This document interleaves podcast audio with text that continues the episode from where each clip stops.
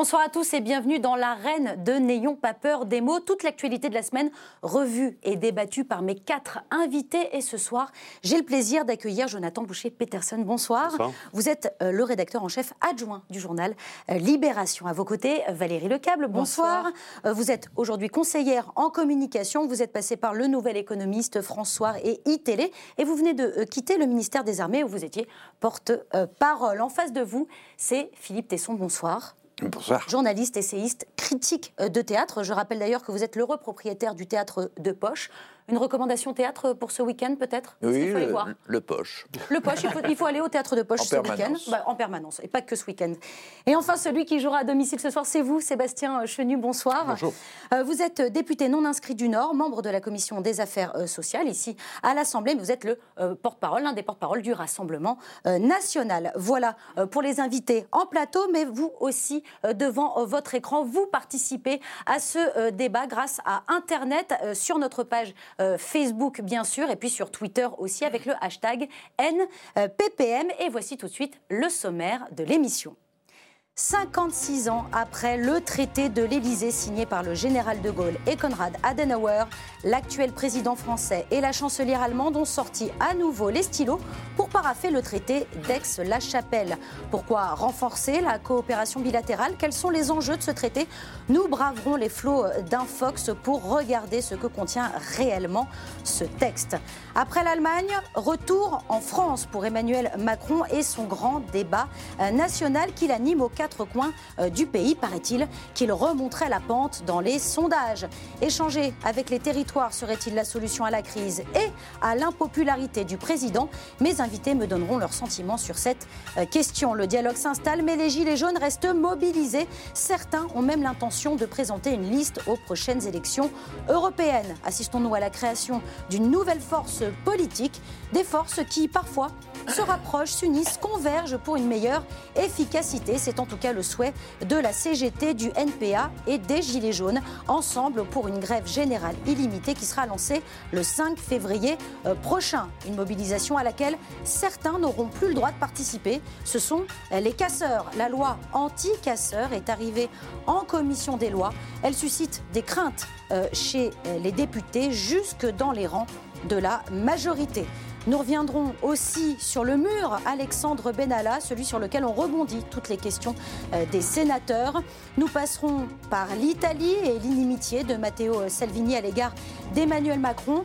En fin d'émission, nous évoquerons la succession de Renault et la chute vertigineuse de Carlos Ghosn. Nous parlerons aussi de la, de la seconde casquette de la ministre Marlène Schiappa, celle de co-animatrice euh, télé. Mais avant ce beau programme, je vous propose de partir en Allemagne, à Aix-la-Chapelle précisément, où 56 ans après la signature du traité de l'Élysée, Emmanuel Macron et Angela Merkel se sont retrouvés pour réaffirmer, renforcer les relations bilatérales entre la France et l'Allemagne, peut-être aussi comme un coup d'envoi euh, de la campagne pour les élections européennes à venir. On écoute le président français et la chancelière allemande. Les conflits entre la France et l'Allemagne ont mis le monde à feu et à sang. Et il était de notre devoir d'y mettre un terme définitif. C'est chose faite. Notre ambition commune, désormais, doit être que l'Europe soit le bouclier de nos peuples contre les nouveaux tumultes du monde. Pour la première fois, un pays quitte l'Union européenne, la Grande-Bretagne. Dans le monde entier, le multilatéralisme est étouffé, que ce soit dans la coopération sur le climat, le commerce international, l'acceptation des institutions internationales jusqu'aux Nations Unies. Alors, Jonathan Boucher-Peterson, qu'est-ce qu'il contient concrètement, ce texte?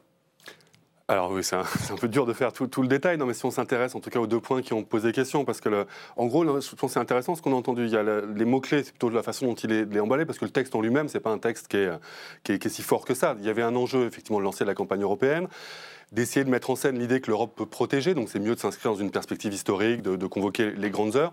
Ça n'a pas grand-chose à voir avec les, grands traités qui ont pu être signés à la fin de la guerre, évidemment. C'est quelque chose qui ne change pas vraiment les choses. Bah, ça ne change pas grand-chose. Après, chacun s'en empare pour en faire euh, un objet plus important que, ce qu'il est vraiment.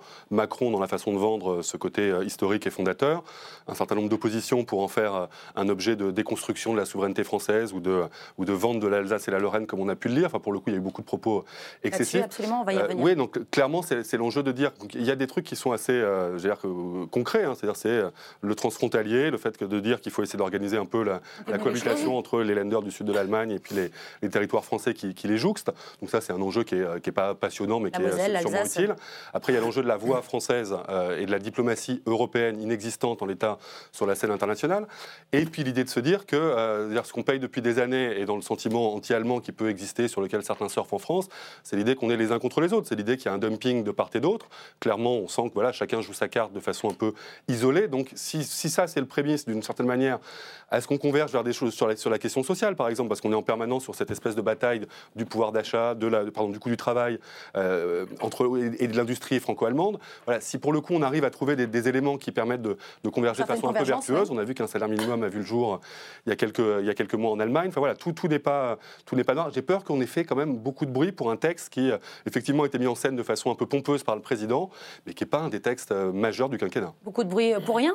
Non, je trouve que ce texte est important. C'est la première fois depuis 1963, effectivement, euh, le traité entre De Gaulle et Adenauer, que ce, ce, type de texte est signé. Il est très important parce qu'il faut quand même qu'on prenne conscience qu'on est dans un monde qui est devenu extrêmement dangereux. On a euh, des États-puissances qui montent en puissance. Euh, on a un président américain qui est imprévisible. On a effectivement, comme l'a dit la chancelière Merkel, le Royaume-Uni qui est en train de sortir de l'Europe avec le Brexit. Et il était très, très important, au moins symboliquement, d'avoir cette signature forte et cet engagement fort entre la France et l'Allemagne. Je voudrais rajouter que dans le domaine de la défense, qui est l'article 4 du traité euh, Absolument. qui vient d'être euh, signé, il y a des avancées importantes. Vous savez que depuis son discours de la Sorbonne, le président Emmanuel Macron a voulu pousser cette coopération et pousser l'Europe de la défense pour une Europe qui protège, comme on l'a dit. il y a des avancées parce que ça renforce cette coopération.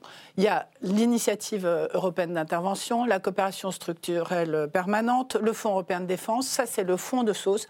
Mais ce qu'il faut savoir, c'est que les Français et les Allemands ont décidé de construire l'avenir ensemble. Est-ce que vous savez par exemple que le prochain système de combat européen aérien sera sous domination française et avec les Allemands à nos côtés? Et que pour les chars et l'artillerie, ça sera pareil, avec les Allemands qui seront devant. Donc, resserrer les liens sur un certain nombre de sujets extrêmement importants à ce moment clé, pour moi, c'était important. Alors, justement, euh, Sébastien Chenu, est-ce que vous faites euh, la même lecture de ce texte. Vous avez lu à peu près les mêmes choses que Valérie Lecable et, et Jonathan Boucher-Peterson non, avec quelques remarques peut-être aussi sur la forme. Mhm. On nous dit toujours, lorsque de pareils traités sont signés, oh, mais vous savez, il n'y a pas grand-chose dedans, euh, c'est pas très grave, euh, tout ça est bien sympathique. Et puis quelques années après. Simplement la redite du traité de l'Élysée. quelques années après, on s'aperçoit que quand même, les choses étaient plus importantes qu'on nous l'a dit. Moi, je pense que ce traité, d'abord, il naît de deux faiblesses. Euh, la faiblesse du président Macron, qui est perçu comme un leader contesté aujourd'hui en Europe, comme un président contesté, et puis l'usure de Mme Merkel. Et donc, ces deux, donc, ils ces deux personnages politiques, évidemment, se sont dit essayons de relancer quelque chose. Ils sont tous les deux usés ou contestés, usés et contestés, et ils ont décidé euh, d'aller vers plus de fédéralisme. Ce n'est pas une surprise. Euh, le président Macron est un président qui souhaite aller vers plus de fédéralisme. Moi, je pense que ce traité, il vise et il continue de négocier ce qui fait notre souveraineté. Il le dit d'ailleurs dès le début. Dans ce traité, c'est écrit. Euh, il est écrit une union souveraine. Euh, on parle d'union souveraine. La souveraineté, c'est l'apanage des nations. c'est ce qu'on ne peut pas négocier, justement. Et je pense que tout le problème vient de là. Alors après, il met le doigt sur un certain nombre, ce traité, de problématiques, que ce soit la défense, que ce soit les territoires, qui sont l'apanage constitutionnelle euh, de notre pays. On parle de l'Europe de la défense, mais quand même, dans ce traité, il est dit, il est écrit même euh, que nous allons euh, chercher des rapprochements culturels en, politique de défense avec l'Allemagne. Ces rapprochements en matière, ces rapprochements de culture, pardon, en matière de politique de défense, ils sont inquiétants parce que nous n'avons pas la même approche en ce qui concerne les ventes d'armes, en ce qui concerne le nucléaire, que nos voisins et par ailleurs amis allemands et partenaires allemands, mais nous n'avons pas la même approche. Et donc nous allons et donc non, mais, et, donc nous allons devoir à chaque fois négocier. Oui, mais on peut l'entendre tout à fait. Mais je, termine ma phrase. Permettez-moi, je termine ma phrase. Donc nous allons devoir en permanence négocier ce qui fait notre souveraineté, c'est-à-dire ce qui fait notre liberté avec des gens qui n'ont pas la même approche. Non, ce qu'on vit, c'est une autonomie stratégique européenne qui est importante dans l'équilibre du monde en ce moment. Et ça a été lancé depuis un an et pas depuis que les deux sont éventuellement un petit peu affaiblis. Ça fait très longtemps depuis qu'ils sont arrivés que c'est lancé. Et c'est très important de comprendre que le rapprochement franco-allemand est la base de la stratégie, de, l'autonomie stratégique de l'Europe. Et que sans les Allemands, on ne peut pas le faire. Ce n'est pas du moins, c'est du plus. C'est de tirer les Allemands vers nous pour qu'ils viennent nous soutenir. vous voulez qu'on défende le monde tout seul Je pense exactement l'inverse de ce que vous dites. On ne peut pas être tout seul pour défendre le monde. Il faut d'en placer une Oui. Je pense exactement l'inverse de ce que vous dites. Je pense que la stratégie de défense d'un pays, euh, c'est-à-dire sa souveraineté, ce n'est pas négociable. Je pense que nous devons choisir. Mais c'est pas une négociation. Je vais terminer ma phrase. Je pense que nous devons choisir la façon dont nous défendons notre pays. Nous devons choisir nos opérations militaires extérieures et nous devons le faire librement. Et ce n'est pas en négociant avec nos partenaires sur ce thème-là, mais on pourrait parler du siège à l'ONU, etc. Eh bien, ce n'est pas en négociant en permanence ce qui fait notre force que nous serons plus forts. Justement, vous, vous, parlez, même l'inverse. Vous parlez Sébastien Chenu du, euh, siège euh, du Conseil de sécurité euh, à l'ONU. C'est un texte hein, qui a nourri beaucoup de fantasmes, de mensonges, dira même Nathalie Loiseau, la ministre chargée des Affaires européennes. Elle visait directement Nicolas Dupont-Aignan et Marine Le Pen, persuadée que l'allemand deviendrait langue officielle, que la France céderait son siège au Conseil de sécurité de l'ONU, et sans parler de l'Alsace et la Lorraine. On écoute la députée du Pas-de-Calais, suivie de la réaction scandalisée du Premier ministre lors des questions au gouvernement. Je pense qu'à partir du moment où, euh, dans ce traité d'Aix-la-Chapelle, on considère que le siège au Conseil de sécurité euh, de l'ONU, euh, qui est détenu aujourd'hui par la France, que la voix qu'on y porte, parce qu'un siège c'est rien, c'est la voix que l'on porte et les positions que l'on porte lorsqu'on est assis dans ce siège qu'on a mérité, qu'on a gagné, eh bien on n'a pas à se concerter avec quiconque pour défendre les intérêts de la France. Mais je vois quand même que votre hystérie dans ce domaine, et une hystérie euh, qui a été un peu collective, une sorte de, sorte de petite crise d'hystérie médiatico-ministérielle qui fait que j'ai retrouvé les éléments de langage de l'Élysée à peu près partout. Alors, monsieur, sachez qu'il n'y a pas que le Rassemblement national qui considère que ce texte est un texte de soumission euh, de la France aux intérêts de l'Allemagne, que rien dans ce texte, d'ailleurs, euh, ne défend les intérêts de la France, qu'on ne comprend pas quel est l'intérêt de la France à signer ce traité. Vous avez eu raison de dire, euh, Monsieur le Président Lagarde, que, à l'occasion de la discussion et de la signature de ce traité, un certain nombre euh, de fantasmes ont été agités. J'ai été, euh, en quelque sorte, comme atterré par la capacité que certains ont pu avoir à affirmer crânement, sans dessiller, que d'une façon quelconque, ce traité aurait pour objectif de céder l'Alsace et la Lorraine à l'Allemagne. Mais enfin, de quoi parlons-nous, Monsieur le Président Lagarde? Faut-il à ce point avoir envie de raconter n'importe quoi pour dire aux Français que ça aurait été l'objectif de la France ou de l'Allemagne? Ou de l'Allemagne? Bon, Philippe Tesson, les choses sont claires, ils n'auront pas l'Alsace et la Lorraine. Ils n'auront pas, ils n'auront pas non plus un siège euh, permanent à la sécurité, c'est tout à fait évident. Et la cause est entendue, je ne comprends même pas qu'on y revienne aujourd'hui. Toutes les précisions ont été données. Il y a de la part de Marine Le Pen un travestissement de la réalité qui euh, qui est d'ailleurs dans son habitude, mais qui est proprement scandaleux. C'est scandaleux dans l'état actuel, dans le contexte actuel. Enfin, l'Europe est profondément menacée. C'est ça le fond du problème. L'Europe est malade. L'Europe était au bord de son agonie. Toutes les menaces contre l'Europe, on les connaît. On ne va pas les répéter encore une fois ici. Le Brexit, les populismes. L'Europe est menacée au sud, elle est menacée à l'est, elle est menacée à l'ouest. Il n'y a qu'au nord que finalement ça marche assez bien. J'y prouve un sentiment, l'authenticité, la, profondeur, l'intelligence des positions scandinaves et des positions du Nord, de la Belgique, de la Hollande, etc., de Scandinave. Tout ça, est, c'est tellement évident que ça ne vaut même pas une discussion. L'avenir de l'Europe est menacé, mais profondément, mhm. non seulement dans sa structure, mais dans son existence même. Et il n'y a qu'une garantie de sa, de sa survie, c'est le renforcement de l'acte franco-allemand. Dans, dans quelles conditions? Enfin, on ne va pas faire un débat technique ici. Aucun d'entre nous n'en a peut-être d'ailleurs la légitimité.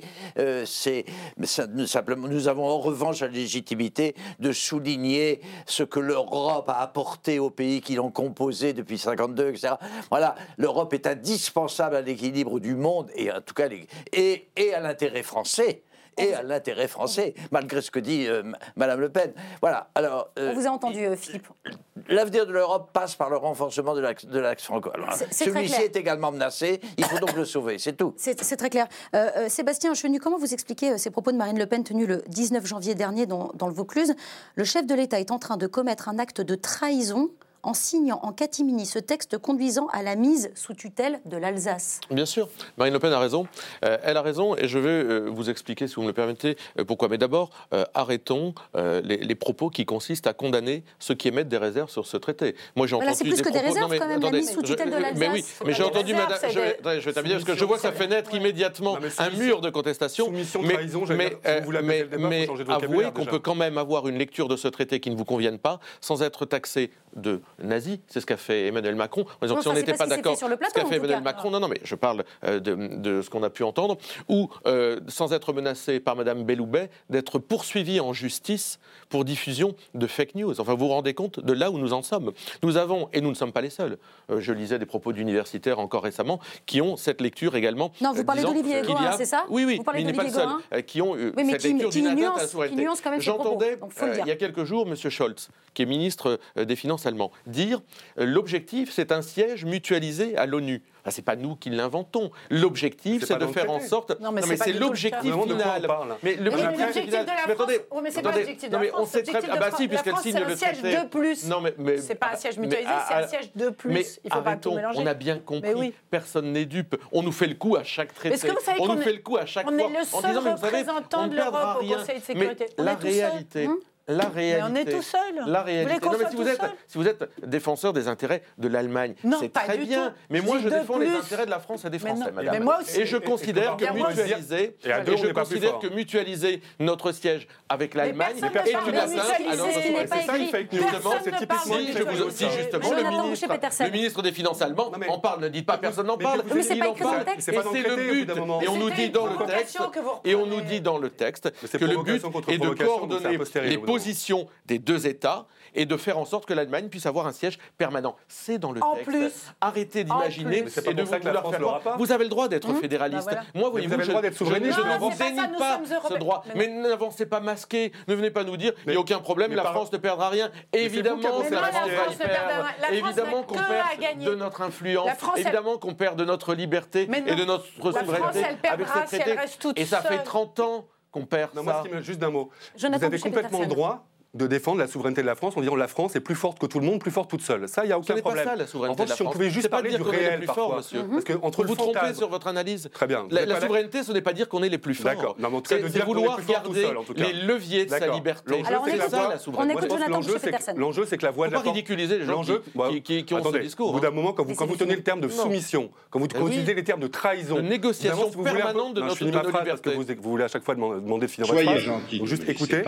Excuse-moi, ce qui me gêne de la part d'un député, parce qu'à la limite que des commentateurs, des polémistes, soit, il y a un rapport au réel parfois qui est un peu distancié. Je veux dire, ça fait partie du jeu. Vous êtes un élu de la nation. Et honnêtement, vous avez le droit de défendre des positions souverainistes. Ça, c'est pas un problème. En revanche, on parle d'un texte qui est un texte officiel et vous passez votre temps à le tordre, le déformer, l'interpréter. Donc au bout d'un moment, ça crée un espèce de, de, de maelstrom qui est, monsieur, qui est, pas, qui est vraiment, que je vous demande pas à l'honneur pour le coup d'un élu de la nation. ne vous demande pas votre autorisation pour exprimer exactement ce que je pense. Oui, mais si vous pouviez, si vous pouviez parler du réel et des textes tels qu'ils sont, plutôt que de faire des délires de Ça fait 30 ans que vous nous répondez à ces accusations de fake news Vous et nous, Je dis, ça fait, ça fait 30 ans qu'on nous balade sur la construction européenne en nous disant c'est plus de liberté, c'est plus de paix, c'est plus de, plus de progrès social, c'est plus de croissance, c'est moins de chômage. Rien. Rien de tout cela n'a fonctionné. Nous, nous proposons un autre chemin. Nous proposons un autre chemin et nous devons encore supporter que des gens viennent nous faire la leçon, que vous nous fassiez la leçon, alors que vous êtes en échec sur ça. Ça fait 30 ans que vous vous plantez. Sébastien Chenu, s'il vous plaît, s'il vous plaît. C'est vraiment un discours populiste. Hein. Le, président de la République est, le premier. insultant. Le premier. Le, président de la République est le premier à défendre l'autonomie stratégique de la France. Depuis qu'il est là, il n'a cessé de le dire, de le répéter. Tout le monde l'a dit, tout le monde l'a répété que l'autonomie stratégique de la France c'était absolument fondamental.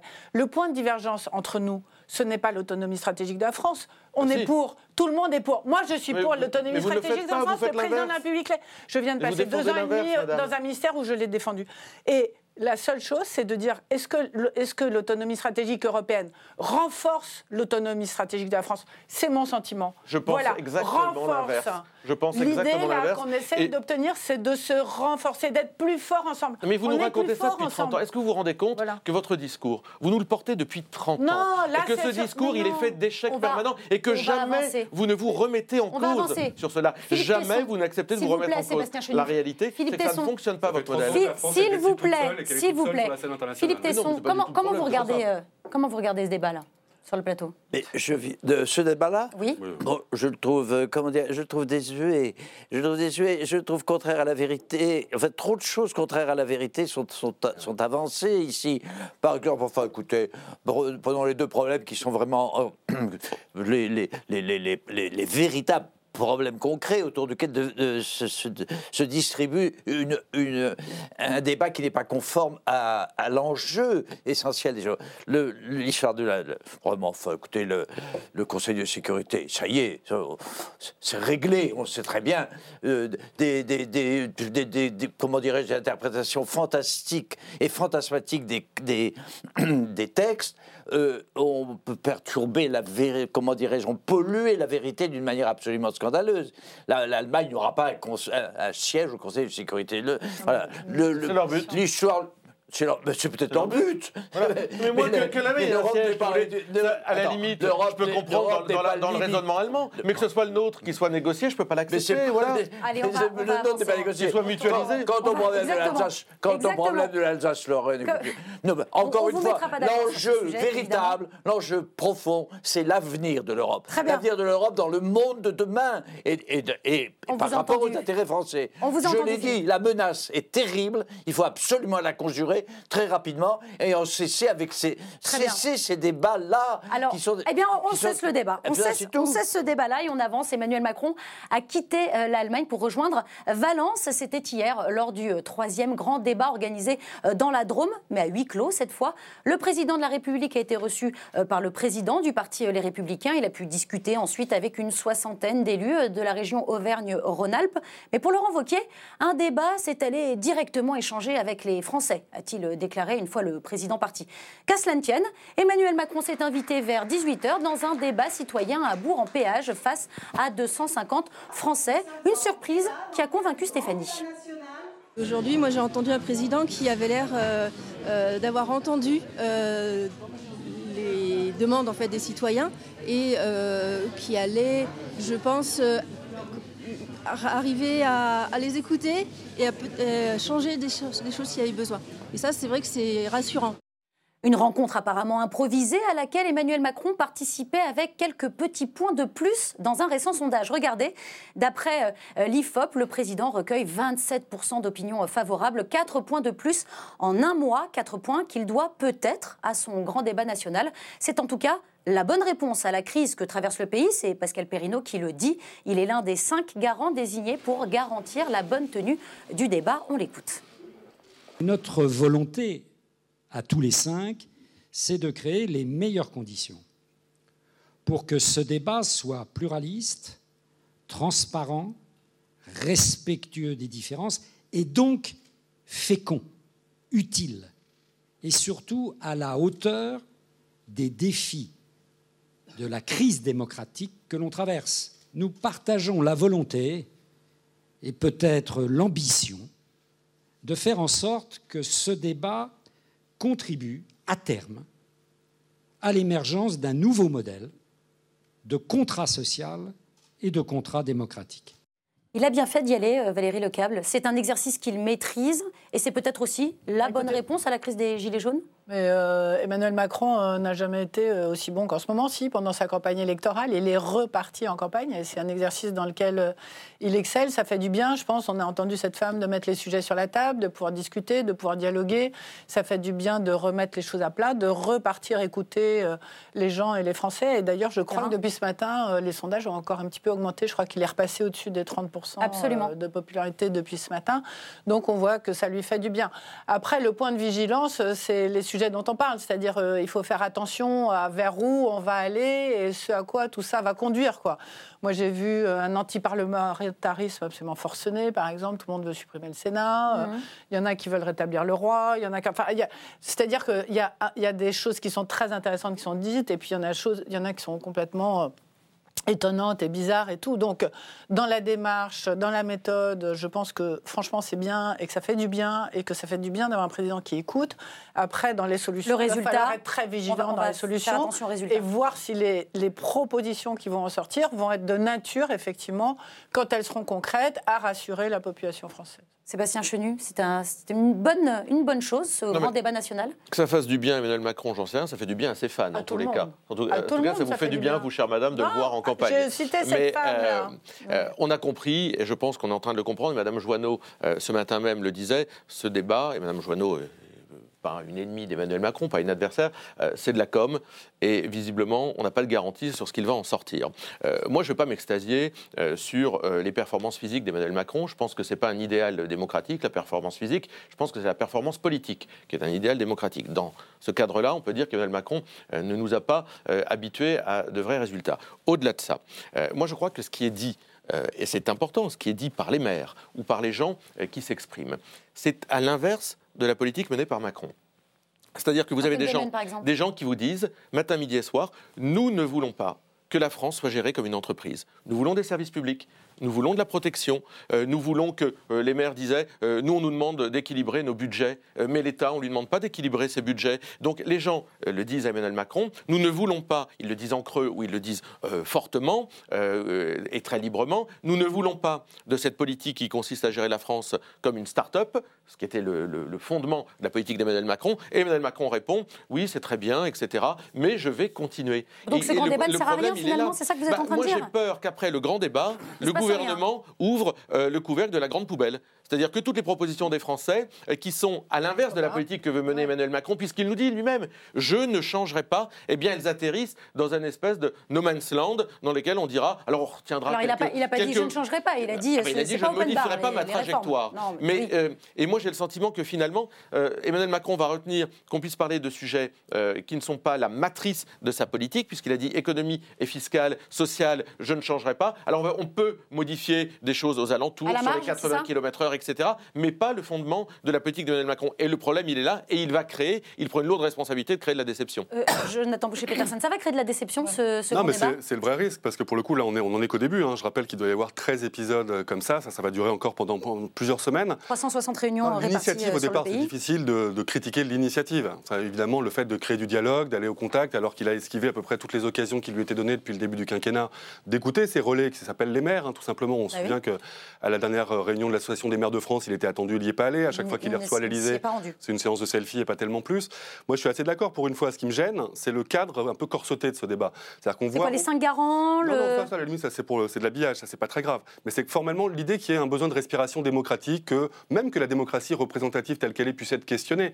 Les 312 députés ou 315 députés de la majorité, aujourd'hui, on sent qu'il y a un décalage par rapport à ce qu'est la réalité du pays. Ça, ça fait des années qu'on le dit. Il Mhm. faudrait que ce débat serve à débloquer ça. Est-ce que c'est par la proportionnelle? Est-ce que c'est par des respirations type référendum d'initiative citoyenne, à l'échelle locale, à l'échelle nationale Toutes ces questions sont des questions complexes, mais il faut les prendre et les poser dans le débat en disant oui, je suis prêt à entendre là-dessus. Et je suis assez d'accord sur le fait que ce qui est gênant, c'est que l'essentiel de ce qu'on entend, c'est une demande de justice fiscale. Oui. C'est des problèmes à boucler les fins de mois. Voilà. C'est en gros la politique économique telle qu'elle a été mise en place n'est pas assez égalitaire, ne redistribue pas assez, et les, il y a un certain nombre de personnes qui ont l'impression que c'est toujours les mêmes qui payent.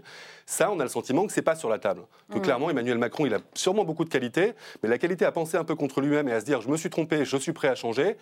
Voilà, sur la forme, il est prêt à mouiller la chemise, il est prêt à montrer à la majorité qu'il est en forme, le tant mieux. Sur le fond, je suis pas sûr qu'il soit capable de créer un second souffle ou simplement de changer de cap à un moment parce qu'il va dans le mur. Philippe Tesson, vous avez aussi un, un doute sur euh, le fond, J'attends de le voir. fond de l'affaire? Euh, J'attends de voir. Je voudrais euh, apaiser et essayer de simplifier un peu le problème, de le réduire en tout cas à sa substance, euh, à ce qu'on pourrait appeler le, le- son, son nœud, son enjeu véritable. Mhm. La France a passé un message, a lancé un message. La France, non, peut-être pas dans sa majorité, mais peu importe. Elle a lancé un véritable message, euh, un message intéressant. euh, qui, qui est une. euh, J'ajoute cette chose dont on ne parle pas assez. Euh, finalement, l'élection de Macron euh, euh, signifie que euh, ce message était dans la conscience française, le mécontentement était très fort dans la conscience française, elle l'a exprimé, et si elle a voté dans sa majorité telle relative, c'est sa majorité légitime, si elle a voté Macron, ça prouve quand même qu'elle attendait ce message. Le message est passé. Euh, le problème est que euh, de savoir. Macron l'a entendu, et elle- il le dit assez, et nous lui faisons confiance. La preuve, ces messages, qui se- ces sondages qui se succèdent. Le problème est de savoir si Macron va en tenir compte de ce message et de quelle façon, dans- en l'inscri- en l'inscrivant dans les faits. Il semble là encore que oui. Alors le problème devrait se résumer à cela. Tout le reste euh, est philosophie, commentaire, euh, passion, sentiment, etc. C'est pourquoi je parle d'apaisement indispensable. Il se passe actuellement des songes, des choses qui qui s'inscrivent dans la deuxième étape de cette situation.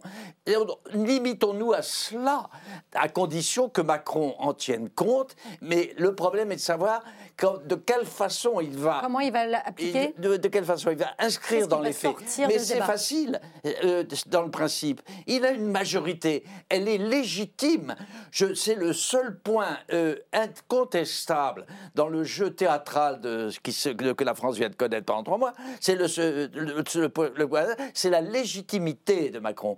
Donc les conditions de cette structuration de la réponse au message, Mhm. elles sont réunies. C'est tout. Je, Personne ne peut contredire, ne peut contester, sauf s'il est animé par une passion, une passion irrationnelle, de contester l'analyse que je viens de faire. Je ne sais pas, c'est à, mes camarades. Eh bien, eh bien, eh bien je, je vais poser la question à Sébastien Chenier. Est-ce que vous contestez cette analyse Moi, moi, oui, évidemment, parce que je pense que d'abord, il y a trois crises dans cette crise. Il y a la crise de la représentativité, Ouais. et là-dessus, il n'y a pas de réponse de la part aujourd'hui d'Emmanuel Macron. Euh, faire parler les gens, faire les débattre. On sait que les Français adorent le débat. C'est une des qualités de notre peuple euh, français, c'est d'avoir tout au long de son histoire aimé débattre. Bon, la crise de la représentativité. La répartition sociale des richesses dit crise du pouvoir d'achat en réalité, et la répartition spatiale des richesses, l'aménagement du territoire. Alors sur ces trois crises, il n'y a pas de réponse aujourd'hui, mais il n'y a pas de garantie euh, sur la réponse. Moi je pose une question, si demain les Français disent, ou si aujourd'hui dans les débats les Français disent, on veut la réindexation des retraites sur le coût de la vie, on veut mettre fin au regroupement familial en matière d'immigration, Euh, bon, ce, ce sont des propositions que peuvent fa- faire les Français. Que va faire le gouvernement? Emmanuel Macron va dire, oui j'entends, je fais, ou j'entends, je ne fais pas, auquel cas, à quoi tout cela sert-il? Donc aujourd'hui, on n'a pas de garantie sur la fin de tout ça. Moi, je pense qu'Emmanuel Macron, jour. Non, mais- oui, bah c'est quand je même suis le problème. avec, Bah, euh, si, je- je termine- je je juste ma- ma, démonstration. Bah oui, mais le problème de demain, il est forcément celui d'aujourd'hui, parce Mais que non, lorsque non. vous donnez les règles du jeu, vous devez savoir ce qu'il y a à la fin. Et simplement, je pense que le président aura beaucoup de mal, tout de même après ça, à euh, enquiller une réforme constitutionnelle qui ne prévoit que 15% de proportionnel, à enquiller une réforme des retraites, etc., qui va à l'encontre de ce que lui disent les Français. Et je pense qu'il ne mais- pourra pas faire autrement un moment que de dissoudre, parce que si l'Assemblée elle est légitime, nationale. elle n'est pas représentative. Quand vous laissez à la porte de cette Assemblée des millions d'électeurs, on dirait- eh vous bien les. Français Valérie contestent les décisions On dirait- qui sont prises à l'intérieur. C'est pour ça qu'il y a Non, des débats à l'extérieur. on dirait que vous ne savez pas écouter les gens. vous mettez la charrue avant les bœufs. Là, on est, moi je suis d'accord avec Oui. Philippe Tesson.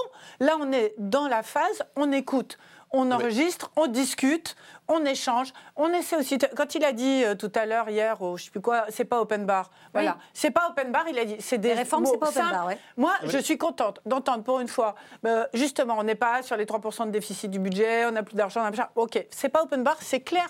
C'est, il se met dans une discussion au niveau des gens. On va voir ce qui va en Mais sortir. vous nous disiez l'inverse tout à l'heure, madame. non, vous pas disiez on dit n'importe quoi dans ces débats. Non. Vous disiez il y a des gens qui disent n'importe Il quoi. y a des gens qui disent n'importe quoi, bah, c'est vrai. C'est pas à vous de le juger d'ailleurs. Non, C'est pas à vous de juger que c'est n'importe quoi. je Bon, écoutez, on Mais verra bien. Mais vous- Bah, ce que- mais j'essaie juste de vous dire, c'est que vous ne pouvez pas préempter aujourd'hui ce qui va sortir de Mais tout quelles ça. sont les On peut pas le garanties qu'on nous donne Mais pourquoi il y aurait des Bah, garanties la- bah, parce que, Mais la pourquoi seule, il y parce que la seule chose que dit Emmanuel Macron, c'est de dire je ne changerai pas mon cap et ma Non. politique économique et sociale. Non. Ça, il le dit. Mais il ça- l'exprime très ça clairement. dépend- ça dépend Donc, sur quoi. à quoi ça Il y a une colère dans À ce pays. Il y a une colère dans ce À pays. gagner du temps. Et il entend, il dit j'entends et j'écoute votre colère. Mais ça suffit Parlons-en. pas. Un Alors, président doit donner un cap, un président doit donner une vision. Bah, ce il qui vous convient.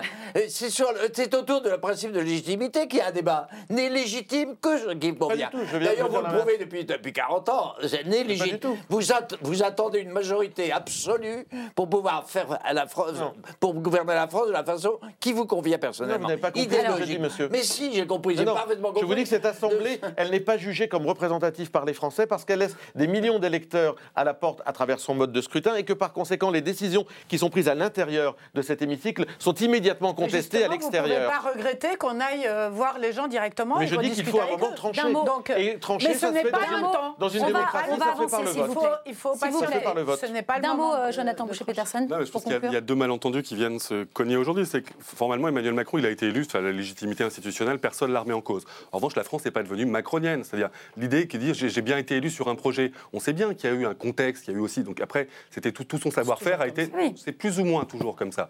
On va dire qu'il il a été aussi le bonhomme au bon moment, avec le bon discours de dire il a donné l'occasion de donner un gros coup de pied dans la fourmilière. Ça, on ne peut pas absolument le nier. Donc l'idée de dire qu'il y a une grande majorité de Français qui a basculé dans le macronisme avec l'élection, on sait que c'est pas vrai. Et très vite, il s'est heurté Absolument. à cette Mais il l'a dit hier, j'ai eu de la chance. Oui, même l'a temps, dit. Il l'a il a reconnu dit j'ai eu de la chance. Il l'a dit, j'ai eu de la je finis chance. juste ma phrase. Au début du débat, il a commencé par dire j'oublie pas que j'ai été élu sur un projet. Ça, c'était le point de départ du débat. Ouais. Sauf que ce projet, on sent bien que c'est pas une assise qui est si solide que ça. Et deuxièmement, il est en campagne. Ça, clairement, c'est son droit pour le coup d'utiliser ce genre d'estrade, d'utiliser ce genre de contexte pour essayer de relancer la machine.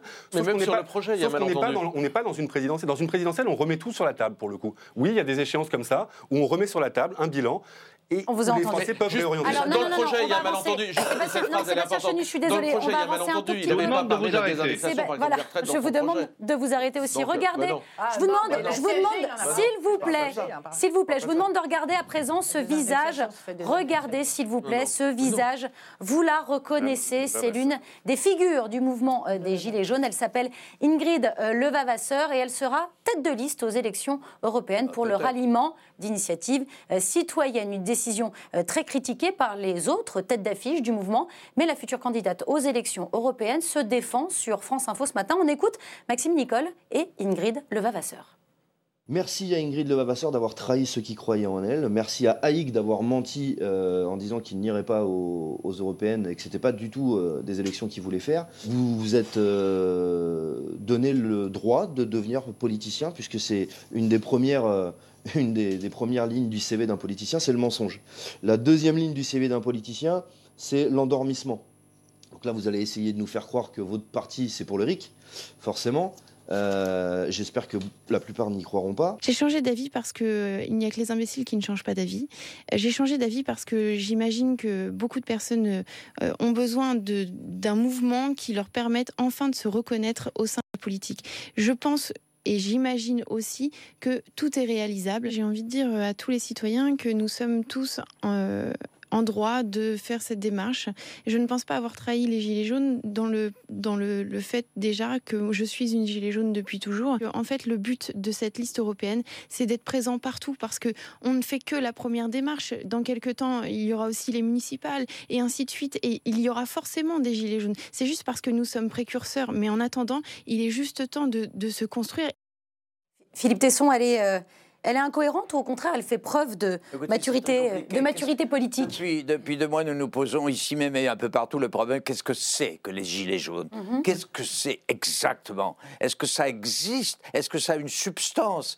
Est-ce que ça n'est pas seulement un esprit? De quoi est-ce composé? Il y a tout, il y a tout dans les gilets jaunes. Il y a tout. Il y a les modérés, il y a les radicaux, il y a les taupes, il y a les casseurs, il y a les retraités, il y a les, il y a les pauvres, il y a, les- il y a même des riches. On ne sait pas exactement ce que sont les gilets jaunes. Ce que l'on sait, c'est qu'ils émanent d'une, c'est ce que je disais de- de- d'en- d'entrée de jeu.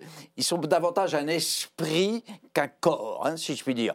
Bien que tous les samedis nous emmerdent en, en- en se liant, en ne désapprouveront pas des casseurs qui faussent le, le problème d'une manière absolument inadmissible, mais c'est un autre problème.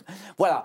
Euh, théorique, dans l'absolu, euh, en dans le principe, les Gilets jaunes ne devraient pas avoir de candidats. Leur, à la fois leur faiblesse et leur force, mais c'est ainsi qu'est la nature. C'est à la fois une Donc faiblesse vous- et une force. Donc vous réprouvez cette, cette- cette candidature, enfin Je cette ne, possible- non, je cette ne juge pas pour l'instant. Je trouve que nous parlons trop de l'avenir sans savoir de quoi il sera fait. Et là, vous dites tout de suite maintenant, elle ne Je devrait pas le faire. Je- il il n'est pas, logique qu'il se logique. structure en force politique classique. Mais ça, ne- attendez, ça ne, veut- ils, ils ont le droit de le faire. Oui, parmi pas eux, logique. parmi eux, certains le feront. Je dis qu'ils ne seront pas Je dis, moi, personnellement, vous me parliez tout à l'heure de la légitimité de la représentativité. Oui, oui, oui. Je dis, personnellement, je dis que les Gilets jaunes ne sont responsables de rien. Mhm. Ils sont irresponsables à nos objectivement, car l'objectivité, c'est le jugement que nous portons, nous, spectateurs, sur le jeu. Ils n'ont pas de, de- ils n'ont pas de substance, je ne peux pas mieux dire. Peu- ils n'ont pas de substance. Et alors pourquoi, Donc ils sont forcément divisés sur le problème de la représentativité. Peut-être Madame Levavasseur, que je ne connais pas, j'ai rien contre eux. En aucune manière, je ne suis, moi, gilet jaune. Mais euh, on, on- on dit ici et là que Madame Levavasseur est une taupe de Emmanuel Macron, enfin de- de- du- du mouvement En Marche. C'est possible. On ne sait pas On va- ce qu'il y a dedans. Les gilets jaunes, encore une dites fois, sont virtuels dans mon esprit. Oui. On voit ce que je veux On dire. va prendre. Donc, j'ai- Absolument. Mais on Vous va prendre compris les. J'ai très bien compris. En Ce qui est général, je comprends pour très bien. vous, c'est que vous êtes, vous êtes force, enfin, vous êtes à feu rouge permanent. C'est ça. Vous êtes permanent. un C'est feu- ça, je suis en feu rouge orange, permanent, On doit exactement. s'arrêter quand vous parlez. Quand on- Exactement. Jonathan Boucher-Peterson, ce n'est pas logique. C'est pas logique cette candidature? Non, mais c'est logique que certains des Gilets jaunes aient envie de prendre leurs responsabilités, pour le coup. Moi, je trouve que et d'aller porter des, des valeurs. Après, on verra ce que va être le programme, on, va, on verra ce On que. verra. Et, on- et pour le coup, à chaque Français pourra juger et dire je me reconnais ou c'est fake, comme on dit. Hum. C'est normal aussi qu'il y ait d'autres Français, qu'il y ait d'autres Gilets jaunes qui ne soient pas du tout dans cette logique et qui considèrent que, à, l'aune de leurs valeurs, il y, a- il y a une trahison. Mais franchement, ça fait tellement longtemps que des gens qui ne partagent plus rien cohabitent dans des partis politiques. Enfin, c'est pas le système qui va faire la leçon aux Gilets jaunes en disant euh, qui êtes-vous pour vous présenter? Au bout d'un moment, on sent bien quand même l'éclatement de la droite, l'éclatement de la gauche, l'atomisation de la gauche. Ces gens-là ont cohabité sans aucun problème avec la culture du pouvoir et des postes. Donc Mais, ça, comme- mais quand même, quand même, Jonathan moi, ça ne me gêne pas du tout que Non, ces gens-là le- prennent leurs responsabilités, parce qu'encore une fois, c'est un risque. Un- une Le responsabilité confort, politique. conf- mais politique. Politique, mais sur le plan européen, euh, c'est un autre gilet jaune, donc c'est Benjamin Cauchy qui dit, euh, enfin, sur les ronds-points, on discute peu de l'Europe finalement, on discute plutôt du pouvoir d'achat tout de suite maintenant. Oui, mais après- Et il n'y a, pas une forme de. de- Ils se placent dans une perspective qui est plus large. Simplement, ils se disent, il faut qu'on prenne, donc je répète le mot, ils prennent, ils prennent un risque en faisant ça. Pour le coup, c'est tellement plus facile de rester en commentateur, en radicalisant le propos. Évidemment, là, ça reste, c'est- sûr que ça peut-être pas restera la bonne stérile. élection, non, Pourquoi les pas élections européennes. Pourquoi pas Il Oui, faut bien se lancer à un pas moment. Moi, ça me gêne pas du tout. Il y a un moment. Les Français jugeront sur la façon dont ils se présenteront. Honnêtement, qu'est-ce qu'on sait du programme de LR aux européennes? Est-ce qu'on sait la tête de liste? Enfin, Au bout d'un moment, il y a, moi je veux bien qu'on donne des leçons en permanence comme si le, le- le système était fait de professionnels, cohérents, Oui. pertinents, efficaces. C'est pas vrai. C'est plus compliqué que ça, sinon on n'en serait pas là. Ces gens-là prennent un risque, se mettent. Évidemment qu'il y a des gens qui ont un parcours politique. Le directeur de campagne est passé par l'UMJS. Je ne crois pas que ce soit infamant. Mhm. Un certain nombre ont peut-être pu être séduits par la promesse macronienne. C'est pas sale non plus, a priori. On a le droit. Simplement, ils, font, ils vont se mettre devant les Français, ils vont être obligés de débattre. Plutôt courageux. Mais oui, bien sûr, c'est courageux. Et c'est en même temps, c'est tout à fait légitime que certains gilets jaunes qui ne sont pas du tout dans cette démarche, mais simplement gilets jaunes, je suis assez d'accord avec Philippe Tesson, c'est que c'est le point de départ, ça ne va pas suffire pour euh, qualifier des choses qui sont très très différentes. Est-ce qu'ils vont oui. se positionner sur quelque chose de souverainiste, quelque chose de pro-européen, de fédéraliste? Est-ce qu'ils vont porter la question sociale en disant que c'est indissociable Mhm. de la question européenne? Ça, c'est aussi leur responsabilité. Quand les gens se lancent, il faut quand même leur laisser leur chance, je pense. Euh, justement, il faut leur laisser leur chance, comme le dit euh, Jonathan Boucher-Peterson. Est-ce qu'ils vont surtout devenir euh, vos concurrents, Sébastien Chenier Moi, j'ai aucun problème avec le fait que les gilets jaunes, que des gilets jaunes, euh, se structurent en liste. Chacun fait ce Alors, qu'il avec veut le en fait, démocratie. ah, donc, Non, mais- donc je précise ma non, question mais- avec le fait que potentiellement ils Non, pourraient mais ça, c'est- faire C'est votre 13%. analyse. Non, mais ça, c'est votre analyse. et donc, Ce n'est pas la mienne. Mais peu importe, chacun a le droit de voix, concourir. ça, c'est votre analyse. Moi, je ne crois pas parce que je pense que ce que nous proposons est cohérent et que les électeurs savent faire la différence. Mais Donc je pense qu'ils ont tout à fait le droit. Vous voyez bien que ça attendez, n'existe pas. attendez. Je pense qu'ils ont tout à fait le droit d'aller euh, constituer une liste, pourquoi pas des listes, il y en aura peut-être d'autres, etc., de défendre ce qu'ils veulent. On est en démocratie, chacun a le droit de se présenter aux Donc, élections. ils ne vous font pas peur. Au- Aucunement. En revanche, ce que je trouve un peu, si ce n'est inquiétant, euh, original, c'est que j'ai vu que euh, Madame Levavasseur, bon, nous dit qu'elle était électrice de Monsieur Macron. Il n'y a pas de problème. Elle a le droit d'être électrice de Monsieur Macron. Qu'il y a des gens là-dedans qui sont effectivement des gens qui étaient euh, des candidats qui voulaient être des candidats en marche. parcours, Il y a- pour le coup, il y a aucun évolutif, pro- hein. n'y a aucun problème avec ça, qu'elle se mettait sous le soutien moral de Bernard Tapie. Bon, c'est toujours des mots qui me font un peu. Il a qui, résonnent bizarrement Ouais, moralité. Elle Ce qu'elle a dit hier soir. on lui ce qu'elle a dit ça. hier soir. Non, elle a dit qu'il lui prêtait ses locaux, la Elle a dit, Provence, nous avons le soutien. Non, non, euh, je reprends la phrase. Nous avons le soutien moral de Donc, donc, bon, tout ça, Non, et je elle a tout à fait le droit, mais il faut, mais il faut que les choses soient dites clairement. Parce que moi, parce que moi, je vous dis, je vous dis une chose. Et je vais vous passer la parole. On a vu la République en marche recycler le Parti socialiste. J'aimerais pas que la liste des gilets jaunes recycle Alors, la le République du en marche. Rassemblement national, c'est de Alors, recycler ça- les Républicains aujourd'hui. Valérie Lecable. Vous gossez d'avoir recruté Thierry mais- Mariani, non. honnêtement.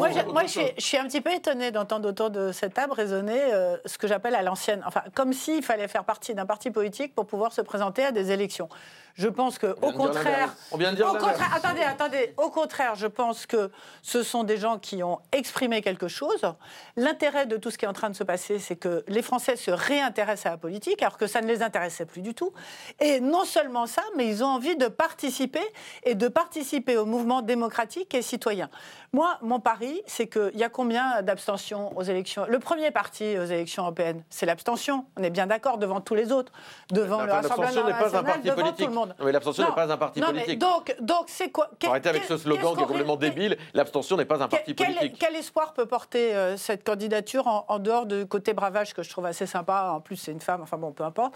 Mais ce que je veux dire, c'est que l'espoir, c'est qu'il y ait plus de gens qui aillent voter. C'est qu'il y ait plus, euh, de, justement, de position, plus d'expression du positionnement de chacun, de ce que chacun ressent. Je pense que ça revivifie. Euh, cette femme, elle va être capable de porter. Cette femme, elle va être capable de porter ce qu'on entend quand même en France depuis deux mois et qui nous occupe depuis deux mois sur toutes les chaînes de télévision, etc. Et j'espère qu'elle va pouvoir porter ça et qu'elle va aller chercher tous ces Français qui sont déçus de la politique, qui mhm. n'y croient pas, qui, plus qui croient plus dans les partis, même dans le vote. D'un tout petit mot. Non, mais ça va, le nôtre ne se porte pas trop mal, rassurez-vous. Alors, je dis ça, c'est une sorte de mouvement citoyen, si vous voulez, de mouvement citoyen qui vient vraiment de la base et qui va essayer de donner une expression politique. On, vous a entendu, Philippe Tesson d'un mot. Et au municipal, ça pourra compter. En 2020. À la fois les gilets les, gilets jaunes euh, ont une, une, importance, euh, si on veut bien. Mais je répète, c'est encore une fois, ça justifie ce que vous venez de dire tellement ce que je pense, à savoir que c'est virtuel. Vous avez tort. Vous dites, enfin, vous faites votre métier. Vous dites, ils ne nous font pas peur. Bah mais les, les gilets jaunes vont finir par, excusez-moi, emmerder toutes les forces politiques présentes, toutes, sauf s'ils sont les taupes, en tout cas, euh, d'une certaine façon, de Macron. Notamment vous, soyez, pour une fois, soyez complètement sincères. On est entre nous. ils vont, ils sont. Mais, attendez, je vous pose. Attendez, je, m'explique là-dessus très très rapidement. Pourquoi voulez-vous que je vous dise l'inverse de ce que je pense mais, je ne vous ai pas dit pourquoi vous avez tort. Je vais vous le dire. D'ailleurs, vous n'avez pas tort. Vous êtes en règle avec vous-même, mais c'est politique votre votre discours. Il vous, vous, bien sûr qu'ils vont vous prendre des électeurs. Qu'est-ce que vous en savez? Oh bah, qu'est-ce que vous en savez idiot, alors, mais, mais, non, mais qu'est-ce que vous savez de, de, ce qui va se passer dans 4 mois aux élections ah bah, européennes vous savez, Il y a 4 mois, il y a 4 mois, il y a 4 mois, vous n'avez pas vu venir les gilets jaunes. Vous les avez pas vu venir et vous êtes en train de nous donner le résultat des européennes. Alors écoutez, arrêtez. Moi, ce que je crois, ce que je crois, c'est que les gilets jaunes, ils ont mis les politiques face à leurs responsabilités et leur insincérité en ce qui concerne ceux qui nous gouvernent depuis 30 ans. C'est ça qu'ils ont fait. On n'a pas été. On le regrette sincèrement, mais on n'a pas été aux responsabilités. Donc, ils ont mis les, politiques qui nous gouvernent et on vous face à cela. Très franchement, répondez-moi très franchement. Vous ne pensez pas qu'ils vont vous prendre ne serait-ce que... Bah, je, ne crois pas. Bah, je ne déjà, crois pas. vous ne croyez pas. Bah non, je ne crois pas. Et nous allons probablement même le démontrer. Bon, allez. nous allons même le démontrer. Oui, bah, j'espère pour vous. Et on, verra bien les résultats. on verra bien les résultats en mai. Ça vous plairait probablement. Mais je ne crois pas du tout qu'il s'agit. Je pas non plus personnellement. Je vous rappelle évidemment que le débat se passe sur ce plateau, comme vous venez de le voir, mais aussi sur Internet, euh, sur notre page Facebook et sur Twitter, hashtag NPPM. Alors, on vient de le voir, hein, il y a euh, les Gilets jaunes qui constituent leur propre liste électorale, et puis il y a aussi les Gilets jaunes qui se joignent à la mobilisation de la CGT, un mouvement de grève prévu pour le 5 février euh, prochain. La CGT, les Gilets jaunes, mais également le nouveau parti anticapitaliste. On écoute son porte-parole, Olivier Besancenot. Le 5 février, qui était euh, une journée de grève proposée par la CGT initialement, mmh. devienne une journée de grève générale illimité. Vous lancez ce matin un appel à la grève générale. Je me joins à cet appel, plus exactement, puisque c'est un grève générale. Oui, il est, extrêmement important. Mais c'est la CGT qui lance un appel. C'est la CGT qui appelle à une journée de grève le 5 février. Qui Mais pas de grève générale. Illimité. Vous avez raison. Les Gilets jaunes, une assemblée générale de Lyon, Éric Drouet dont je vous parlais, ont saisi la balle au bon d'un certain point de vue en disant du 5, il faut en faire une journée de grève générale illimitée. De mon point de vue, ça me paraît une bonne idée. Et je m'adresse à tous ceux qui nous regardent. Oui, le 5 ceux qui travaillent, arrêtez de travailler, saisissez-vous des préavis de grève. Même les commerçants peuvent tirer le rideau pour dire à un moment donné, on n'est pas dupe de ce qui se passe et il faut que ça continue. Comment vous, comment vous regardez euh, euh, cela, euh, Jonathan Boucher-Peterson Est-ce que c'est vraiment la convergence des luttes ou c'est la reprise en main par les organisations professionnelles de cette colère exprimée depuis trois mois? Aucun, enfin ni le NPA ni la CGT n'a les moyens de reprendre en main. Je pense qu'Olivier Besancenot, il a trouvé la bonne expression en disant attraper la balle au bon. Mm. Ça fait le lien en fait avec le mouvement social un peu avorté de la fin des années Hollande, du début des années Macron, où il y avait cette tension entre CFDT, CGT et même au sein de la CGT sur est-ce qu'on va jusqu'à la grève, est-ce qu'on va jusqu'à euh, ce blocage du pays qu'on a pu connaître en 95 et qui crée un rapport de force autrement plus fort et autrement plus évident. Parce que là, si on se souvient quand même, la, la seule raison pour laquelle Emmanuel Macron pour l'instant a Autrement plus évident que le mouvement des Gilets bah, que jaunes. même le mouvement perlé du samedi, qui au bout d'un moment on voit bien, il y avait 3500 personnes à Paris la Ça semaine dernière, et pourtant il y a encore un soutien important dans le pays. Donc il y a, il y a- il y a une dichotomie entre les deux. Euh, euh, ah, je suis en train de perdre le fil là, zut. Non, pardon. problème Je- relances. non, parfois. non, mais pardon, excusez-moi, c'est moi qui vous ai coupé, mais oh, vous étiez sur justement, est-ce que c'est voilà, c'est la balle au bon, il, il reprend. euh, Non, parce qu'il y a un enjeu. En gros, si on, si on se souvient, Emmanuel Macron, la seule fois où il a cédé à la rue, entre guillemets, Mhm. après le- la réforme de la SNCF, après la réforme du, du marché du travail, c'est quand il y a eu des violences extrêmes. Et ça, ça pose un vrai sujet. Parce qu'aucun des moyens d'action classiques de la mobilisation n'a- porté ses fruits. Donc ça crée de la radicalité. Donc ça va jusqu'à. Certains basculent potentiellement dans, dans l'action violente en se disant avec ça, on se fait entendre la preuve. Mhm. Voilà. La, la responsabilité de la CGT et du NPA, c'est d'offrir d'une certaine manière une voie médiane entre la, la manifestation attendue et qui s'étiole, Et les casseurs. actions violentes. euh, Olivier Besancenot n'a jamais défendu ça non plus. Et voilà, de trouver quelque chose qui a une histoire, qui a une tradition en plus dans la dans la dans, dans l'histoire de France. Donc c'est pas, ça sort pas du chapeau. Simplement, on a un peu perdu l'habitude. Et c'est un mode d'action qui, pour le coup, pourrait être assez efficace. J'ai peur qu'il soit pas très suivi. Ah, pas très suivi le 5 février prochain? Moi, je pense que la CGT, elle n'a pas du tout envie d'avoir euh, les Gilets jaunes ou euh, Besancenot euh, avec elle. hein. La CGT, elle est sur une manifestation syndicale. Euh, c'est Besancenot qui sort du bois euh, cette occasion-là. récemment, la CGT. Ils ont oui. essayé des jonctions Ouais, mais est-ce que euh, Ça leur ils ont plus de intérêt à appeler à une grève illimitée avec de la violence, avec machin Non, pas forcément, pas forcément. La Alors, grève, c'est pas la violence. Non, la question, c'est est-ce qu'il peut y avoir une coagulation du mouvement syndical, social, politique, euh, etc. Moi, j'y crois pas beaucoup. Personnellement, j'y crois pas beaucoup. Je pense qu'il y a trop. Enfin, quand on Vous n'y croyez pas dans le sens où ça ne marchera pas si vous voulez, la la CGT, c'est l'ordre, c'est des choses qui sont encadrées, c'est des choses qui fonctionnent, etc.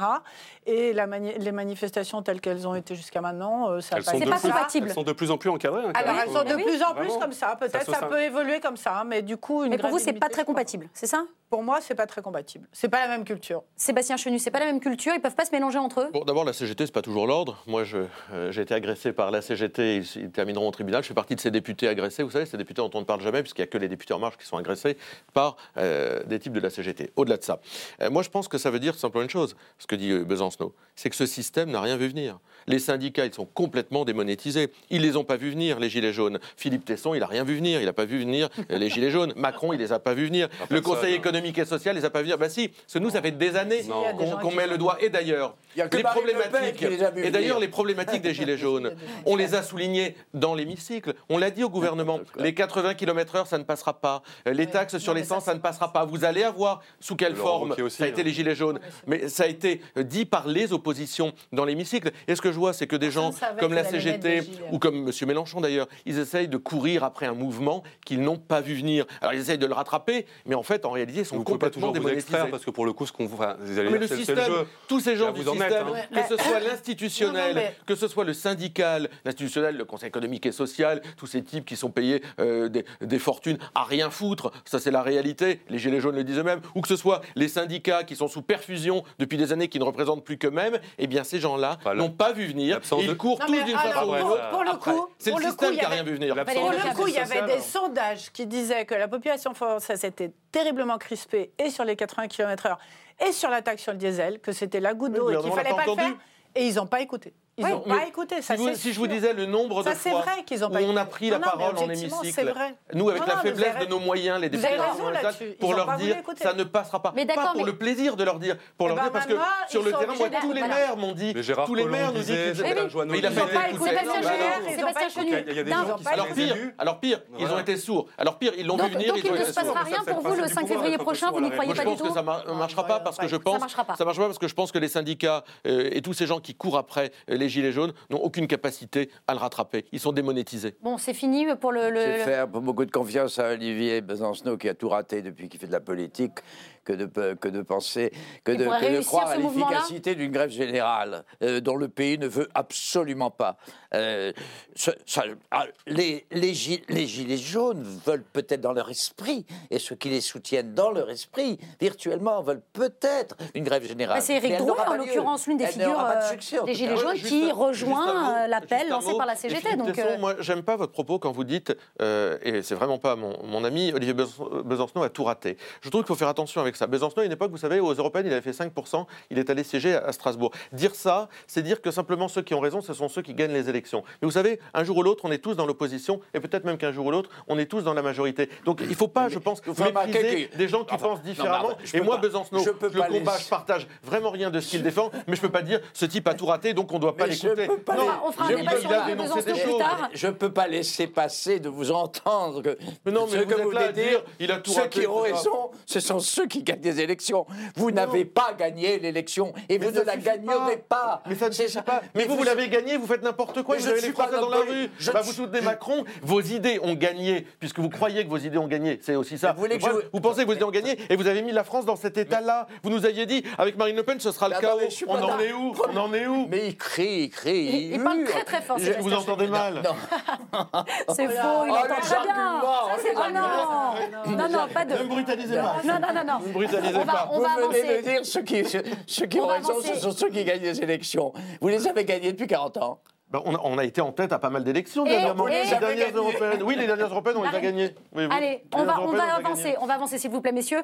Euh, une grève euh, générale illimitée le 5 février prochain, Euh, mais s'il y a des rassemblements organisés ce 5 février, tous ne pourront pas y participer. La commission des lois de l'Assemblée nationale a voté mercredi matin la proposition de loi issue du Sénat intitulée Prévention et sanctions des violences lors des manifestations, permettant de ficher les casseurs et de leur interdire de manifester. Un texte liberticide pour la députée communiste Elsa Fossillon. Le ministre de l'Intérieur lui a répondu dans l'hémicycle. On écoute leur échange.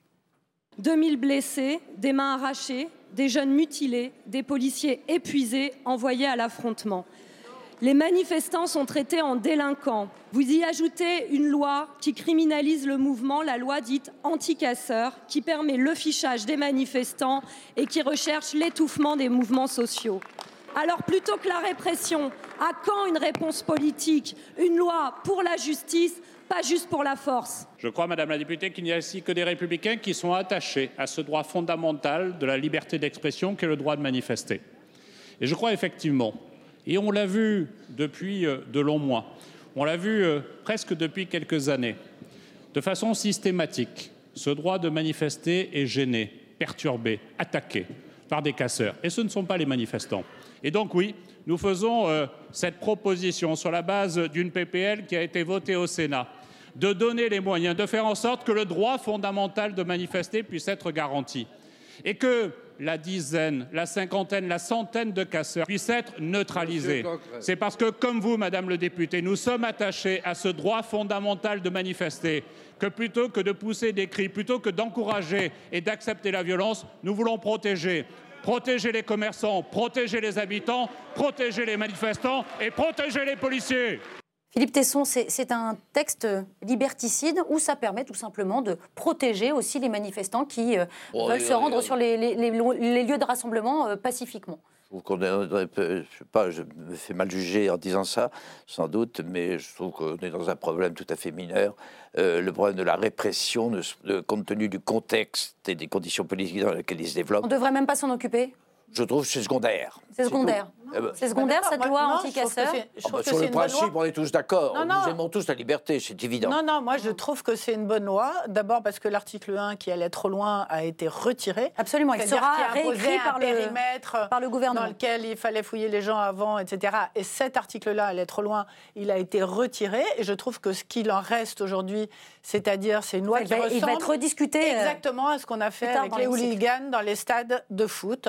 Et ça a extrêmement bien marché. Et pourquoi ne Depuis- pas appliquer les textes mais déjà en fait, depuis qu'on a, depuis qu'on a dit euh, à un certain nombre de personnes, vous n'irez plus dans les stades de foot, ça se passe formidablement bien dans les stades de foot et il n'y a plus aucune violence.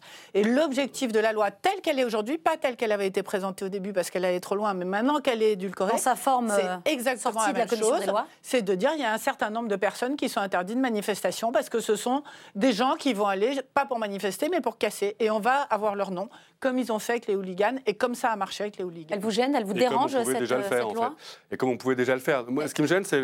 En gros, elle est arrivée, cette loi. Ils ont décidé d'aller chercher une loi portée par Bruno Retailleau au Absolument, Sénat. sénateur, À un euh, moment où il y avait effectivement un niveau de violence qui avait atteint quelque chose d'un peu singulier et une émotion. Sauf qu'entre-temps, ce qui a pris le pas dans l'opinion publique et dans le questionnement du débat public, c'est aussi celle des violences policières. Et quand on voit la, la- la façon dont Christophe Castaner balaye ces sujets-là, minore ces sujets-là, et les regarde pas en face. La France insoumise voulait justement intégrer un- dans ce texte Ça pose un, vrai euh, sujet le parce que pour ou le coup, des là, on entend l'interpellation d'Elsa Faucillon. Euh, on a entendu Christophe Castaner devant la commission euh, à l'Assemblée ces, oui. derniers jours.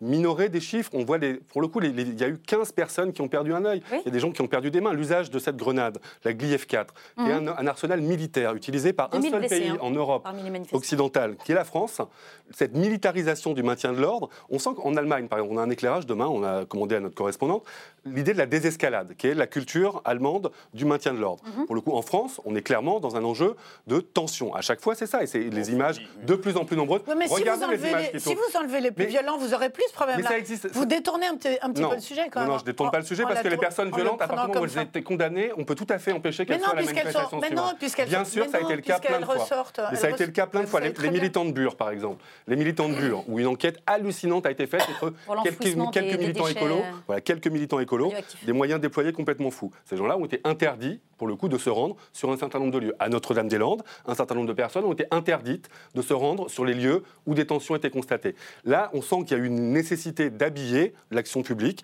pour répondre à l'opinion à un certain moment. Et je trouve que le gouvernement se retrouve clairement à contretemps, parce que l'opinion aujourd'hui, elle est heurtée, voire scandalisée, par la façon dont des forces de l'ordre qui ne font que répondre aux injonctions et aux ordres de l'administration se comportent dans les. Oui, mais vous ne pouvez pas enlever le boulot que fait la police depuis des semaines. Non, mais chacun la son rôle façon- au bout d'un moment. Moi, Vous je suis pas porte-parole au bout d'un mais- moment. Non, non, mais moi, Moi, non je plus, je suis pas porte-parole de ça rien du imprègne encore un petit Mais- peu le propos. Non, non, mais ce que je veux, non, mais ce que je veux dire, c'est que hein. les mecs, ils ont fait leur boulot aussi. Je veux dire. Pas que. Vous, regardez, pas les- que bah, pas que. Quand vous voyez, les, quand vous voyez les tirs, des tirs tendus de flashball, quand vous voyez des GLIF-4 Visi- qui, qui sont des armes, les il y a du TNT dedans, notamment. qui sont lancées en cloche, alors que la doctrine d'emploi, c'est de les faire rouler au sol, des gens perdent des mains. Perdent des mains. Non, mais je vous dis pas que c'est bien. ça. Sébastien, Bah ouais, ça, bien. plus, plus généralement, au-delà des, des violences policières Moi, sur ce J'ai le texte. sentiment, si vous voulez, qu'on est revenu euh, aux années Sarkozy avec toutes ces lois de circonstances. C'est-à-dire qu'on fait à la va-vite une loi euh, pour essayer de résoudre un problème de fond. Donc on voit, ça ne marche pas, c'est mal ficelé. Les syndicats de police nous le disent, c'est assez inapplicable. Et moi, j'ai deux principes quand je parle de cette loi, enfin, qui, me- qui me guident. C'est me dire, je ne crois pas à la responsabilité collective en matière de, de violence. Donc je suis contre une loi qui sanctionne la responsabilité collective. Et si c'est une loi pour sanctionner des gilets jaunes, euh, pour les fliquer, les ficher, etc. Ah, donc c'est une loi anti-gilet jaune, c'est un peu ce que vous êtes en train bah, de c'est un dire. peu ce qu'on a ressenti. Donc si c'est ça, il ne faudra pas compter sur nous. En revanche, si c'est une loi pour stopper euh, des casseurs réellement et s'en donner les moyens, je veux bien, et là nous pourrons la voter. Mais on a que vu, vous ça a voterez? été détricoté. Qu'est-ce que vous si c'est voterez, pour, euh, si la c'est- semaine bah, prochaine? si c'est pour euh, stopper les casseurs, Le je la 29 voterai. Si pour prochain. st- stopper les casseurs, je la voterai. Si c'est anti-gilet jaune, bah, il a été, en fait, la loi elle a été déjà beaucoup vidée de sa substance et, Et elle pose une question de fond. Je pense l'interdiction de, de manifester par le préfet, ça pose une question de fond. Est-ce Ouais. qu'une autorité administrative, c'est-à-dire un préfet, doit être celui qui autorise Qui décide ou, pas ou pas? un Français à manifester alors que nous avons dans notre Constitution cette liberté euh, de manifester. Ça pose des vrais problèmes de fond. La loi, elle a été, sincèrement, elle frappe shit. Euh, ce sera exactement ce qui s'est passé avec elle allait trop loin du- non, mais elle allait trop loin 90%, du livre, 90% des lois de Macron. On nous vend ça comme la révolution euh, d'une société et à la fin, la montagne accouche d'une souris. Donc ça, ça frappe shit. On le sait très bien. Il n'y a rien du tout là-dedans. Euh, ce sera, si ça limite l'arrivée de quelques casseurs, on, on la votera sans aucun problème. Si c'est une loi anti-gilet jaune, on en reparlera. Rendez-vous la semaine prochaine alors dans euh, l'hémicycle. Vu son comportement euh, lors du rassemblement du 1er mai 2018, il y en est un qui risque visiblement d'être fiché par la loi anti-casseurs, c'est Alexandre Benalla. Il est venu, mais il n'a pas répondu. L'ancien chargé de mission à la présidence de la République a été de nouveau auditionné par les sénateurs concernant cette fois l'usage de passeports diplomatiques. Mais une enquête est en cours. Alors, Alexandre Benalla a scrupuleusement respecté le secret de l'instruction judiciaire. pas répondre à votre question. Je pense que je ne suis pas le mieux placé pour y Par répondre. rapport- La perquisition, elle s'est faite sur instruction d'un magistrat, donc par la justice. Et donc, je ne rentrerai pas dans des réponses. euh, et j'aurai des questions donc, de deux juges d'instruction qui sont saisis euh, là-dessus. Donc, je ne répondrai pas à ces questions euh, devant votre commission. J'en suis désolé. Une information judiciaire étant ouverte et étant très respectueux des institutions, je répondrai aux questions des magistrats instructeurs. Pas exactement comme ça que ça s'est passé. Alors comment ça- cela s'est-il passé? Je le dirai à la juge d'instruction. Mais peut-être qu'elle ne vous le demandera pas, tandis que moi je vous le demande. Ça- Tout à fait. Vous choisissez à qui vous préférez répondre. Tout à fait. Bien, je vous en donne acte, je ne peux pas faire autrement. Dans le cadre des textes. Dans le cadre des textes, euh, Monsieur Benalla, je suis tout de même obligé euh, de vous euh, rappeler les dispositions. La personne qui refuse de déposer devant une commission d'enquête est passible de deux ans d'emprisonnement et de 7500 euros d'amende. Euh, Valérie euh, Lecable, est-ce qu'il a raison? Est-ce que euh, est-ce que Alexandre Benalla, il a raison quand il dit non mais attendez, c'est pas à vous les sénateurs d'enquêter sur sur cette euh, sur cette affaire? Je trouve pas qu'il a raison, mais je dois dire que cette histoire est tellement euh, hallucinante de toute façon. Parce qu'il y a un truc, euh, il a voyagé 23 fois à l'étranger avec son passeport diplomatique. Et personne n'était au courant de rien? Mhm. Alors là, là, on est sur les dysfonctionnements même euh, Ouais. de- du, du système et des services de, de l'Élysée. Mais au-delà de ça, ce, comportement-là, est-ce qu'il remet un on petit lui, peu en cause on lui rend un passeport? On lui rend ses passeports? Bah, Bien sûr que oui, le Sénat est dans son rôle, bien sûr que oui. Après, euh, moi, je ne suis pas une spécialiste. Euh, effectivement, peut-être qu'il n'a pas envie de dire des choses euh, devant les parlementaires qui pourraient se reporter contre lui lors de l'instruction judiciaire, parce qu'il il- il risque quand même euh, il risque cher. Mhm. Donc, euh, je pense que c'est son avocat qui lui a dit euh, d'adopter cette attitude-là. Voilà, donc il n'a rien dit, il n'a rien dit. Et il réserve euh, ses réponses. Mais à ce moment, il faut pas y... Enfin, en même temps, il est obligé d'y aller. Donc, euh, voilà, c'est la limite Donc ça de remet l'exercice. quand même un On va petit peu dire en question les, les- les institutions. non, mais c'est la de limite, la de d'enquête. L'exercice d'interroger quelqu'un qui fait l'objet euh, d'une instruction judiciaire. Parce que, en même temps, si on se met à sa place, euh, il ne va pas non plus aller euh, donner des éléments euh, qui vont euh, être contre lui dans euh, la partie judiciaire dans laquelle il risque gros. Voilà. c'est de la pipe. Euh, ça, c'est de la pipe, comme dirait Emmanuel Macron. Euh, Sébastien Chenu, euh, c'est quoi? C'est les sénateurs qui se mettent un petit peu en, en lumière euh, avec, euh, avec cette affaire, avec cette enquête? Non, mais les sénateurs, ils font leur boulot. Ils font d'ailleurs le boulot que les députés ne peuvent pas faire, puisque la présidente de la commission des lois En Marche, ici à l'Assemblée, a bloqué tous les travaux. Il est marrant, ce monsieur Benalla, hein, il est amusant. Quelle arrogance d'envoyer balader la représentation nationale comme ça, en disant je ne vous répondrai pas, et puis c'est comme ça, allez vous faire voir. C'est quand même, ça en long. Si vous voulez, ça en dit long sur non seulement le respect des institutions, mais sur ce monsieur Benalla. Est-ce qu'il ne respecte pas, pardonnez-moi sur ce premier point, est-ce qu'il ne respecte pas justement les mais- institutions avec cette séparation du judiciaire et Non, du mais législatif écoutez, euh, respecter les institutions, c'est lorsqu'on est dans une commission d'enquête. Ne pas mentir. Il y en a quelques-uns, on reverrait les, les films des commissions d'enquête qui pourraient peut-être être poursuivis. Euh, Monsieur Benalla, visiblement, nous a raconté n'importe quoi à certains moments. Il dit que non. Enfin, on peut, on peut en douter. c'est pas le rôle du législatif. euh, les- de- c'est de répondre aux questions des sénateurs. Bon, oublions euh, cela. Ça en dit long sur l'arrogance euh, de, de ce monsieur qui visiblement a été protégé. Et quand vous disiez on lui a pas retiré ses passeports, on lui a rendu le téléphone, c'est pareil, etc. Sur ce monsieur qui, le- au mois de décembre, continue encore d'envoyer des SMS avec le président de la République pour parler de la crise des Gilets jaunes. Une a été sorte de spin doctor euh, de- la crise des Gilets rien, jaunes. hein. Bah si, c'est toutes les, c'est l'enquête d'ailleurs euh, de Mediapart. Mais ça en dit long sur ce personnage qui visiblement euh, était tellement protégé qu'il se permettait tout et qui continue de dire, avec une arrogance incroyable, allez vous faire voir à la représentation nationale, je réserve mes réponses à d'autres. Derrière ça, quand même, c'est pas les dysfonctionnements de l'Élysée qu'il y a, c'est qu'est-ce que M. Benalla a fait ou pas fait d'ailleurs, euh, ou que sait-il, ou pourquoi ce type, avec le grade qui était le sien, a-t-il été autant protégé dans cette Macronie Que euh, cache-t-il Que sait-il Où est passé le coffre-fort etc. Il y a beaucoup de questions dans l'affaire Benalla. Aujourd'hui, on n'a pas de réponse, mais on voit bien que de tous les côtés, tout aura été fait pour euh, protéger M. Benalla. Et j'ai souvent le sentiment que M. Macron, il protège davantage M. Benalla qu'il ne protège les Français. Quand nous, on est convoqués par la police, nous, vous voyez, on n'a pas d'immunité ouvrière. Ah oui, en effet, aussi. Euh, Jonathan Boucher-Peterson, qu'est-ce que ça vous inspire, là, justement, ce, cette technique, peut-être, de, de ne pas répondre euh, aux Bah, en fait, sénateurs faut- si on fait un peu de chronologie, au moment où les sénateurs convoquent Alexandre Benalla sur ce sujet-là, il n'est pas encore mis en examen. Sous, euh, sous Sauf une enquête. qu'entre-temps, il y a enfin le, signalement par l'article 40 au procureur, qui aurait d'ailleurs fait, si- s'il y avait eu un signalement de Patrick Strodal, directeur de cabinet d'Emmanuel Macron, dès les faits du 1er mai, il n'y aurait jamais eu d'affaire Benalla. Mmh. Formellement, ce qui a posé sujet dès le départ, c'est pas tant les faits du 1er mai, évidemment qui sont problématiques, mais qui sont un fait divers un peu plus original à l'aune du, du- du profil du personnage, mais c'est la gestion en catimini, c'est l'idée qu'on a tenu la justice éloignée, que de façon administrative, entre Alexis Kohler, Ismaël Emelien, enfin en gros le, premier cercle d'Emmanuel Macron à l'Élysée, on s'est dit on va gérer ça entre nous. Emmanuel Macron était en Australie, c'était bien confortable. Voilà, ça, ça a posé un sujet, parce qu'après, euh, Benalla, c'est plus, je pense, moi je crois pas du tout au côté diplomatie parallèle. Je pense que lui se vit comme quelqu'un de plus important que ce qu'il est, que clairement il y a une, euh, ce qu'Emmanuel Macron expliquait parfois avec de la sincérité, c'est-à-dire l'idée de ceux qui ont contribué à ma victoire, les premiers qui ont cru en moi, cette espèce de petit noyau au début d'En Marche, il y a une fidélité à la vie et à la mort, un truc de parole de scout. Oui, c'est ça, un frère de sang, ouais. Sauf que Benalla, il est très malin, il comprend bien l'intérêt d'avoir le petit pins, l'intérêt de d'exister très au-delà de ce qu'était son rôle, parce que formellement son rôle, savoir si c'était la logistique du voyage à l'étranger ou, ou des déplacements à l'intérieur, on est dans la logistique formellement. Il n'y a pas de rôle politique, il n'y a pas de rôle diplomatique. Voilà, c'est quelqu'un qui se vit un petit peu au-dessus de ce qu'il est, qui est malin. Là, très clairement, aujourd'hui, il s'engouffre conseillé par son avocat, chacun est dans son rôle, dans cette dichotomie. Là, et encore une fois, je ne voudrais pas qu'il y ait de méprise. Moi, je trouve que le Sénat est pleinement dans son rôle. Philippe Ball a expliqué un nombre incalculable de fois avant l'été, pendant l'été, aujourd'hui. Il ne juge pas le Sénat. Non. Il cherche à établir des vérités dans la chaîne de décision administrative. Voilà, contrôler le gouvernement. Bah, c'est, contrôler euh, le gouvernement, contrôler l'Élysée. Exactement. Ancien secrétaire général de l'Élysée, Philippe Bas, pas un corsaire. hein. Bien sûr. Quelqu'un qui a une certaine idée de l'État, qui a une certaine, euh, un, cer- un certain sens de la pédagogie aussi pour rappeler ce qu'est l'équilibre des pouvoirs. Ils ont respecté à chaque fois la justice dans la façon. Il a déjà été interrogé sur des faits pour lesquels il était mis en examen. Au début de son propos liminaire, pour le coup, il prend la peine de répondre sur les faits du 1er mai, pour lesquels une enquête est en cours. Donc, Benalla, il est suffisamment bien conseillé et suffisamment malin quand même pour arriver à- adopter- à, pour jouer, adopter cette technique. Pour, voilà, pour se glisser entre les Aujourd'hui, on Philippe, rapporte euh, une histoire abracadabrantesque. C'est, c'est abracadabrantesque, pardon, tout ça? Non, euh, je trouve simple, je dis un mot simplement, je trouve que le. euh,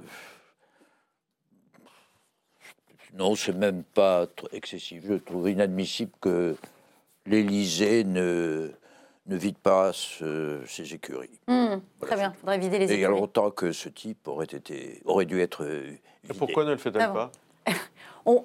Parce que.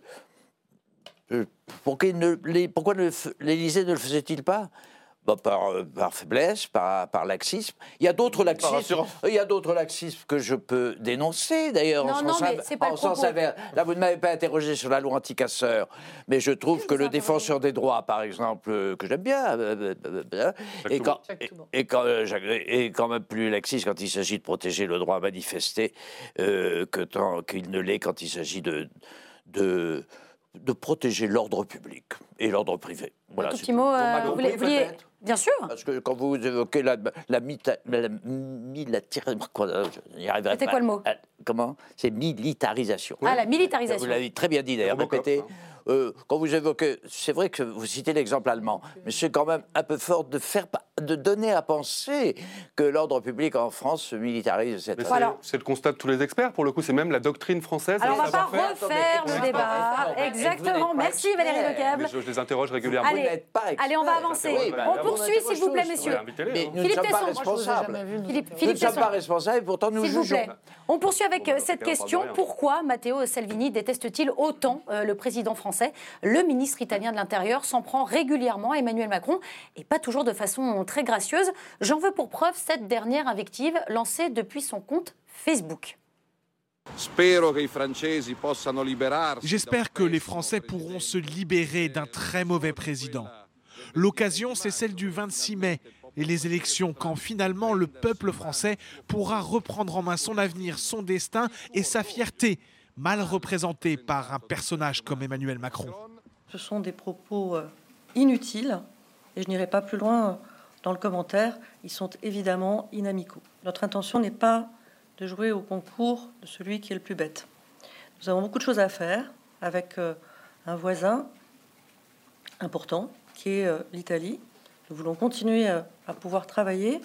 Est-ce que pour autant le climat permet toutes les visites ministérielles comme si de rien n'était? Je me rendrai en Italie quand le climat sera apaisé. Et vous l'avez reconnu, euh, bien sûr, c'était euh, Nathalie euh, Loiseau, la ministre chargée des relations européennes, qui, voilà, visiblement était très, très, très agacée par ce type de propos. Jonathan Boucher-Peterson, est-ce que c'est le rôle d'un ministre italien de s'immiscer comme ça dans la vie politique française? Non, c'est pas le rôle. Si on est très honnête, moi j'ai aucune sympathie pour ma- Matteo Salvini ou, ses idées. Je pense qu'il fait de la politique intérieure en premier lieu, évidemment, comme quand Donald Trump d'ailleurs s'adresse. Si je me souviens bien, Emmanuel Macron a un peu allumé la mèche quoi, dans les relations avec euh, l'Italie. Donc euh, clairement, c'est deux camps, hein, pour le coup. Chacun a besoin de, de s'identifier comme étant le porte-drapeau du camp d'en face. Donc il y a d'un côté ceux qui se définissent comme les progressistes. Euh, le- je ne sais pas quel est le terme qui est utilisé en italien par Matteo Salvini pour se mettre dans le camp des Orban et de ce, Mhm. ce- ce- ce genre de, de leaders. Voilà, des choses qui sont euh, des alliances qui sont tout à fait revendiquées. Je crois que Marine Le Pen s'inscrit euh, clairement dans, dans cette filiation. Il y, a eu des, il y a eu des réunions régulières euh, à l'époque entre le petit Salvini à l'époque et la grande Marine Le Pen. Le rapport de force est un petit peu inversé depuis. depuis. Euh, non, voilà, il fait de la politique intérieure. Donc que, que- que la, ministre Loiseau mette pas de l'huile sur le feu, je veux dire, c'est le minimum de ce qu'on lui demande. Après, il va falloir le subir, hein, Salvini. Mais déjà, entre Salvini et Di Maio, on n'a pas exactement la même tonalité. Salvini, c'est voilà, c'est le, le- le- la bête à talk show, c'est quelqu'un qui fait du clash, qui parle comme ça.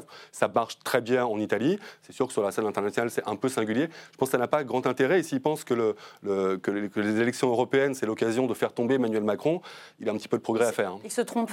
Valérie Lecable Non, il y a à, à- à rajouter à, à ça avec lequel je suis d'accord, il y a l'histoire des migrants quand même. Bien sûr. Puisqu'ils ont dit euh, que tout ça c'était à cause de la politique africaine de la France et, que, et du colonialisme et que c'est pour ça qu'ils se récupéraient tous les migrants, euh, etc. Donc Ça, en on voit bien, on dit, voit mais- bien effectivement qu'il y a deux dirigeants, euh, deux pays qui s'affrontent. C'est-à-dire qu'il y a Emmanuel Macron qui essaie de prendre le lead euh, des pro-européens et dans la perspective euh, des élections du mois de mai. Et l'Italie et Salvini aussi, qui essayent de prendre le lead des anti-européens, C'est en tout c'est- cas c'est tels le combat entre pro et anti. Quoi. Voilà, c'est exactement ça qui est en train de se jouer en ce moment. Passer de Orban Sauf à Salvini. que, quoi. sauf qu'il faut quand même, il faut quand même savoir que euh, la France et l'Italie sont réciproquement le troisième partenaire commercial. Donc il ne va pas falloir que ça aille trop loin non plus quand même, parce que ça aura des limites forcément. Euh, Sébastien Chenu, comment vous, C'est les, trop comment vous les prenez, vous, ces, ces propos euh? Oui, j'entendais euh, Madame Loiseau qui disait euh, je ne veux pas entrer dans le concours du plus bête. J'aurais envie de dire Madame Loiseau, il ne faut pas avoir peur de gagner, hein, Madame la Ministre, parce que euh, au niveau des invectives que vous l'avez cité, Monsieur, qu'Emmanuel Macron a pu balancer à Monsieur Salvini, ou qu'on entend régulièrement sur d'autres leaders politiques, quand j'entends certains ministres parler, par exemple, de Donald Trump, de Poutine, etc., c'est rarement très élégant et c'est aussi souvent dans un registre de la provocation. Donc tout ça, ce sont des jeux, j'allais dire, politiciens qui marchent très bien dans un sens et dans l'autre, et on n'a pas de leçon à donner lorsque soi-même on n'est pas particulièrement exemplaire. Sur le fond, oui, il y a deux visions qui s'affrontent. Deux Mhm. visions. Euh, on peut ne pas adhérer, on peut combattre l'une d'entre elles, etc. Mais ces deux visions, elles ont aujourd'hui euh, des visages, elles ont aujourd'hui euh, des discours, et elles sont soutenues, euh, en ce qui concerne l'Italie, ou peut-être la Hongrie, ou l'Autriche, etc., elles sont soutenues par beaucoup de gens. Et il y a quelques temps, il y a quelques années, on nous avait vendu une seule vision euh, pour l'Europe. Il n'y avait qu'un chemin. Euh, il n'y avait, pas- il y avait même pas de possibilité de sortir d'ailleurs de l'Union européenne. On le voit bien avec le Brexit et Oui, toutes mais avec les difficultés. difficultés que- Ça fait que- Oui, que- c'est peut-être pas le bon- pas le exemple, prévoir là, ça. Il Sébastien fallait peut-être prévoir le fait qu'une Union européenne, que cette Union européenne, il y ait des, des- des États qui souhaitent à un moment peut-être en sortir. Vous en êtes C'était peut-être ça Farage, la, res- responsabilité. Mmh. Euh, mais- c'était le non, grand mais- allié. Nigel Farage. mais c'est pas, pas ça le problème. vous Le problème, c'est que. Parce que vous rejetez le Frexit, mais en même temps, vous soutenez les Anglais du Brexit. Le problème, Enfin, c'est que construire une Europe des nations. Si, je, je vous assure, non, je vous qu'on assure, comprend le- très bien qu'on conteste cette Union européenne. Même Jordan Bardella, parfois, s'y perd, d'ailleurs. On, on conteste cette Union européenne-là, et je pense que si vous ne l'avez pas compris, vous allez le comprendre assez rapidement dans quelques mois. Mais le oui, Brexit, on ça reste conteste- un modèle ou on pas? C'est juste pour conteste- savoir. Non, c'est pas un modèle, le. Brexit. Mais en revanche, la liberté des nations à faire ce qu'elles veulent et de leur peuple à faire ce qu'elles veulent, ça, c'est un modèle. Ça, si ça les existe, Britanniques ont Ça choisi existe, de sortir, ils doivent pouvoir le faire et le faire sans en payer le prix qu'on veut leur faire payer parce qu'ils ne pensent pas comme l'union européenne a décidé. Ah, on peut qu'ils- pas avoir les avantages de l'Union européenne tout en la quittant, ça, je c'est un- bah dire. oui, mais c'est un Ce peu que pas les Anglais parfois C'est que- demandent. C'est que respecter les On peuples, c'est respecter la de décision des peuples. règles, Non, non, non, on essaye de On leur faire payer une décision. On essaye de leur faire payer une mais décision. sur ce Donc il y a deux visions restons qui sur, s'affrontent et j'ai le sentiment que la vision et j'ai le sentiment que la vision de l'Europe des nations, cette vision des peuples, elle progresse dans l'Europe et je m'en félicite. Euh, Philippe Tesson, euh, vous, euh, vous, vous en avez vu pas mal de, de personnalités politiques euh, qui s'affrontent. Euh, Est-ce que, est que ce type d'invective, est-ce que ce, ce niveau-là euh, vous est connu ou, Oh, bah, ça vous choque Euh, bon, Ce type de choque, mais comme- provocation Comme, vous venez de dire, j'ai vraiment l'habitude. Et, et non, ce qui, me, ce qui en revanche me préoccupe énormément, ça renvoie au début de notre émission, c'est la menace euh, très dangereuse que représente l'évolution de la politique italienne sur ce qui m'est cher à moi personnellement. Mais enfin, je suis de l'ancien monde, hein, c'est-à-dire l'Europe. voilà. C'est pas tous les jours quand même qu'un chef d'État demande à un autre de s'en de partir aller, quoi. hein, quand même. C'est quand même assez, assez on fort. est encore à un degré fort quand même dans, dans la provocation. Vous en connaissez, Salvini n'est pas euh, chef de l'État. peut-être Non, non, juste le ministre de, l'Intérieur. Ministre de l'Intérieur. Trump. euh, Allez, on avance. Sur Trump, tout ce qu'on a entendu On- sur Trump. Mais c'est pas le débat. Mais On c'est a pas, entendu tellement c'est pas le débat. Allez, on avance un petit peu. Carlos Ghosn est en euh, prison vive. Jean-Dominique Sénard, le patron euh, de Michelin, vient d'être nommé par le conseil d'administration de Renault pour euh, succéder aux prisonniers retenus au Japon. Jean-Dominique Sénard devient donc le 11e président dans l'histoire des voitures aux losanges. Il souhaite redonner un peu de sérénité à l'entreprise. Il est important aujourd'hui de retrouver une forme de sérénité après les événements particulièrement extraordinaires que nous venons de vivre. J'appelle vraiment nos partenaires et je sais que Renault fera ce qu'il faudra pour que cette sérénité soit la plus rapidement mise en œuvre. Voilà le, le cas Renault euh, réglé, mais en ce qui concerne l'alliance avec Nissan, le ministre de l'économie ne désespère pas. Il se réjouit même d'un rapprochement entre les deux entreprises. On écoute euh, Bruno Le Maire. Je me réjouis de l'annonce faite par Nissan de la convocation d'une assemblée générale en avril prochain pour rassembler, pour euh, remplacer les deux personnes qui seront euh, démissionnaires et euh, permettre euh, à M. Sénard de siéger au conseil d'administration de Nissan. Je pense que c'est un signe très positif. Alors euh, Valérie Lecable, euh, Carlos Ghosn est toujours en prison, il pourrait même y rester euh, jusqu'en mars. Est-ce que quelque part il ne paye pas le fait d'avoir un petit peu pris la main sur Nissan aux yeux des Japonais? Bah, c'est sûr que c'est tout le début de l'affaire et Hmm. qu'il y a certainement. euh, c'est une lutte d'influence, en fait, voilà, entre cette alliance, entre Renault et Nissan. Mais je voudrais commenter les images qu'on vient de voir parce que l'arrivée de Jean-Dominique Sénard, c'est quand même une excellente nouvelle. C'est franchement quelqu'un d'assez étonnant, d'assez différent, qui est très humain, qui est En très social. D'accord. Parce qu'il est terriblement humain. C'est quelqu'un qui sait écouter, il est très social et je pense que pour. Vous l'avez redonner- déjà rencontré? Oui. Ah d'accord. Voilà. Donc, Il y a un rapport à l'argent un peu différent en plus. Oui, exactement. C'est vraiment, enfin, franchement, c'est agréable d'entendre euh, quelqu'un qui a de telles valeurs et qui aborde les choses euh, de cette façon-là. Donc, c'est important. Et c'était très important, justement, dans cette lutte d'influence. Vous savez, Carlos Ghosn a été obligé de démissionner pour pas le destituer. Ah oui. Et pourquoi on, on comprend que ce qui se met en place, parce qu'il faut aussi parler de Thierry Bolloré, qui est directeur général. Donc, on voit Bien que la gouvernance et qui du côté français est en place et que ce que dit Bruno Le Maire, c'est que dans la perspective de la prochaine Assemblée générale, où il va falloir remplacer la gouvernance ou mettre en place la gouvernance japonaise, c'était important que la France arrive en ordre de marche et en position Prête. de force, voilà, pour pouvoir euh, effectivement garder sa place. Vous savez que Renault a 45% de Nissan et que Oui. Nissan n'a que 15% de Renault En et que c'est et Ben que voilà, c'est c'est ça. tout le- et que c'est tout l'objet de la de, discussion. Et donc, je trouve ça rassurant pour nous, pour Renault, pour la France, qu'on ait ce tandem-là Mhm. qui, euh, un, fonctionne et deux, pour l'instant, a bonne réputation. Après, on verra comment ils s'en sortent, mais euh, voilà, On c'est vous a entendu. c'est une bonne étape. Sébastien Chenu, c'est c'est totalement fini là pour Carlos Ghosn. Est-ce que, est que la France l'a un peu abandonné? Non, je ne crois pas. Moi, je ne vais pas me prononcer sur les affaires de M. Ghosn. Je suis, je suis toujours d'ailleurs très surpris que quand on gagne autant de fric, on essaye toujours d'en Il le paye ça aussi quelque avant. part? Est-ce Mais- est-ce que c'est Mais, j'en sais rien, mais si M. Ghosn a cherché à tromper euh, le, le- le fisc japonais, eh bien, il en paiera les conséquences. Moi, je ne comprends pas quand on gagne autant de fric, en tous les cas, qu'on cherche toujours à en planquer et à en avoir encore plus. Bon, c'est un, autre débat. Sur euh, Renault-Nissan, euh, moi, je pense que, et l'arrivée de Jean-Dominique Sénard, moi, je n'ai rien contre, je ne connais pas, je n'ai pas vos relations, je ne connais pas M. Pas je suis prêt à lui donner du crédit. Euh, mais moi, je pense que l'important soit que les, a- que les actionnaires, euh, que, les, euh, que les, oui, les actionnaires soient mieux représentés là-dedans. Il y a une autre question qui se pose quand même dans le rapport de force Nissan-Renault. Est-ce que derrière, il n'y a pas une volonté des Japonais de faire au bout du compte, euh, sans les Français. Et le pire, Hmm. ce serait que, que, que Nissan augmente à terme sa participation. Euh, pour nous, ce serait ce évidemment, euh, bah, c'est quand même ce, qui, ce sur quoi il faut être vigilant. C'est ça le, le- le point de vigilance qu'il faut avoir. Alors moi, je veux bien faire confiance à M. Senard. Pour ça, il n'y a pas de problème. C'est vraiment la ligne, la, la ligne sur laquelle il faut avoir les yeux. Jonathan Boucher-Peterson Non, parce que là, si on se demandait qu'est-ce que paye à l'égard de l'État français Carlos Ghosn. Au-delà des polémiques sur son salaire, ça c'est une chose. Je pense qu'il paye surtout le rapport de force avec Emmanuel Macron Ah à oui l'époque, quand l'État a voulu doubler la force des droits de vote au conseil d'administration. Il s'est plusieurs fois assis, globalement, il tenait son conseil assez, assez serré, et globalement, il était seul maître à bord. Ouais. Ça, ça a fini par poser sujet en France et au Japon. On- je rappelle quand même que Carlos Ghosn, il est nommé par Louis Schweitzer à l'époque pour venir sauver Nissan. Ça passe par 20 000 Japonais mis sur la paille et effectivement une rentabilité qui est a quand retrouvée. même réussi, entre guillemets. Sauf qu'au oui. moment, quand le, quand, le, quand le phénix renaît de ses cendres et qu'il retrouve. Aujourd'hui, les Japonais, ils sont assez fiers. Ils continuent à être très fiers. Ils sont très nationalistes. Ils sont très fiers de Nissan. Et on voit bien qu'il y a un décalage entre la puissance commerciale de Nissan et l'équilibre capitalistique qui a été monté à l'époque où cette entreprise était faible. Donc clairement, la faiblesse de Carlos Ghosn, c'est d'avoir été vulnérable dans ce rapport de force. Chez Airbus, la question s'est posée de rapport de force franco-allemand. Beaucoup de beaucoup d'entreprises ou- des quand on a un bicamérisme, ou en tout cas un actionnariat comme ça qui est, qui est, qui est un peu complexe, il faut être irréprochable parce qu'évidemment, il y a des tentatives de déstabilisation, mais il était visiblement très très très vulnérable pour de bases d'histoire d'argent. Un petit, un petit mot, euh, Philippe Tesson, sur Carlos Ghosn. Euh, non. Vous allez le regretter?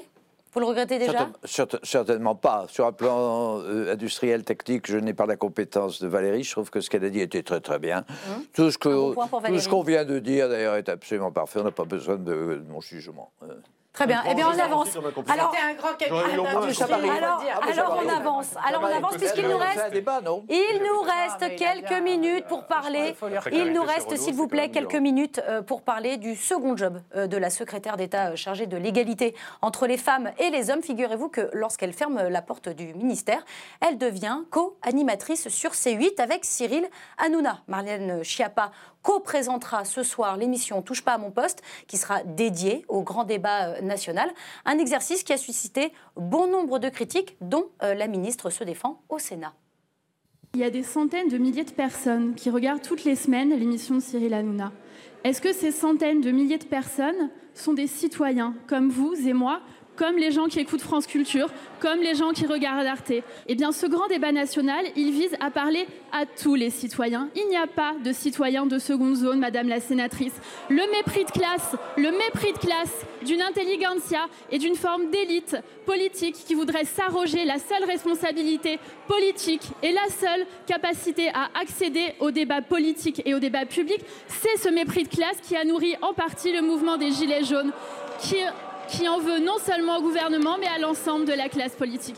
Je crois qu'on ne répond pas à des problèmes politiques de 2019 avec des solutions de 1999, ne vous en déplaise.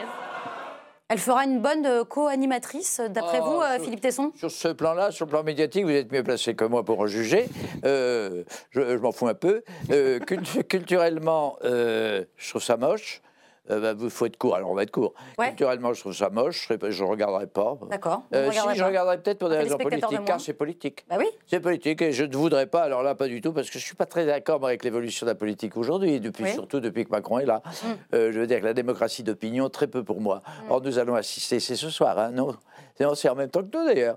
Euh, Un petit peu après. ah, c'est- ah, bon, Un petit peu ah bon après. Bah oui, comme ça, on ne se fait pas que, concurrence. euh, politiquement, je ne voudrais pas que les, les progrès de la démocratie d'opinion, puisque c'est de ça qu'il s'agit, hein, c'est une élection politique, je ne voudrais pas que ça se développe euh, vous a- abusivement. Auquel cas, je prends le. Ou bien. Auquel cas, oui, je suis tellement furieux On que ou bien je vote Le Pen, ou bien je prends le maquis.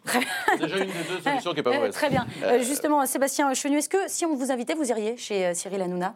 Non, mais moi, c'est pas le format qui me pose problème. D'accord. Euh, être invité, c'est une chose. Être co-animateur, ça, ça me pose problème. D'accord. Ça pose le problème de la confusion. Euh, Madame Schiappa est membre du gouvernement, elle devient co-animatrice d'une émission de télé. Moi, ça, ça me pose problème. C'est pas le format. Monsieur Hanouna, il a des défauts, des qualités. Ça pose le, pro- le problème de la collusion. Je suis désolé. On proposerait pas à un député Rassemblement National de co-animer une émission. Et surtout, c'est Bah, pourquoi Madame. pas et que c'est si Madame euh, Schiappa qui a proposé, qui a proposé à Cyril Hanouna de le faire, et il a accepté. Donc le le problème de la collusion me semble terrible. Et dernière chose, problème de sincérité. Madame Schiappa était la première à dénoncer les émissions de Monsieur Hanouna, et aujourd'hui elle y va parce qu'en fait, elle, nous le dit elle-même, elle ça fait de l'audience. Si Ça vous fait de l'audience. pouvoir, ça touche, pas. ça touche en tout cas 700 000 Quand vous serez au téléspectateurs pouvoir, en moyenne. pardon. Valérie Leclerc, comment vous regardez ça C'est la même, hein. c'est du mépris de classe de critiquer euh, sa présence là-bas Non, moi elle je, le pense, dit moi je pense qu'elle a l'art de prendre la lumière et de se faire remarquer. La preuve, c'est qu'on est en train d'en parler et qu'il faut des personnalités au gouvernement, et ça, j'y suis assez favorable.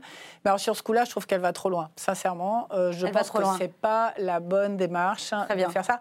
Et c'est pas une question de mépris de classe, c'est Très une bien. Question de posture, c'est tout. Jonathan Boucher-Peterson, d'un mot, il vous reste vraiment quelques secondes. Bah, d'un mot, c'est un très bon coup pour Cyril Hanouna qui est en pointe sur le sujet des Gilets jaunes depuis le début. S'il y en a un qui a eu un peu de pif, sûrement pour des raisons bassement commerciales, en tout cas, il a bien pris, le, il a bien pris le, la vague. Mm. Euh, pour Marlène Schiappa, ça s'inscrit dans une, euh, dans une surmédiatisation qui, qui pose sujet. Euh, ils ont rétropédalé. Je pense que visiblement, elle ne sera pas co-animatrice à la fin. Elle sera devant le paperboard pour prendre les Apparemment, on regardera. Voilà, il y a un mélange des genres qui est, qui est un peu embêtant. Je pense qu'on n'a pas besoin pas très heureux. Ok, très bien. Merci infiniment à tous les quatre d'avoir participé à cette belle émission qui est déjà disponible en replay sur le site de la chaîne parlementaire, mais aussi sur les box Orange. On se retrouve évidemment vendredi prochain. Mais d'ici là, n'oubliez pas que l'important n'est pas de convaincre, mais de donner à réfléchir. Allez, salut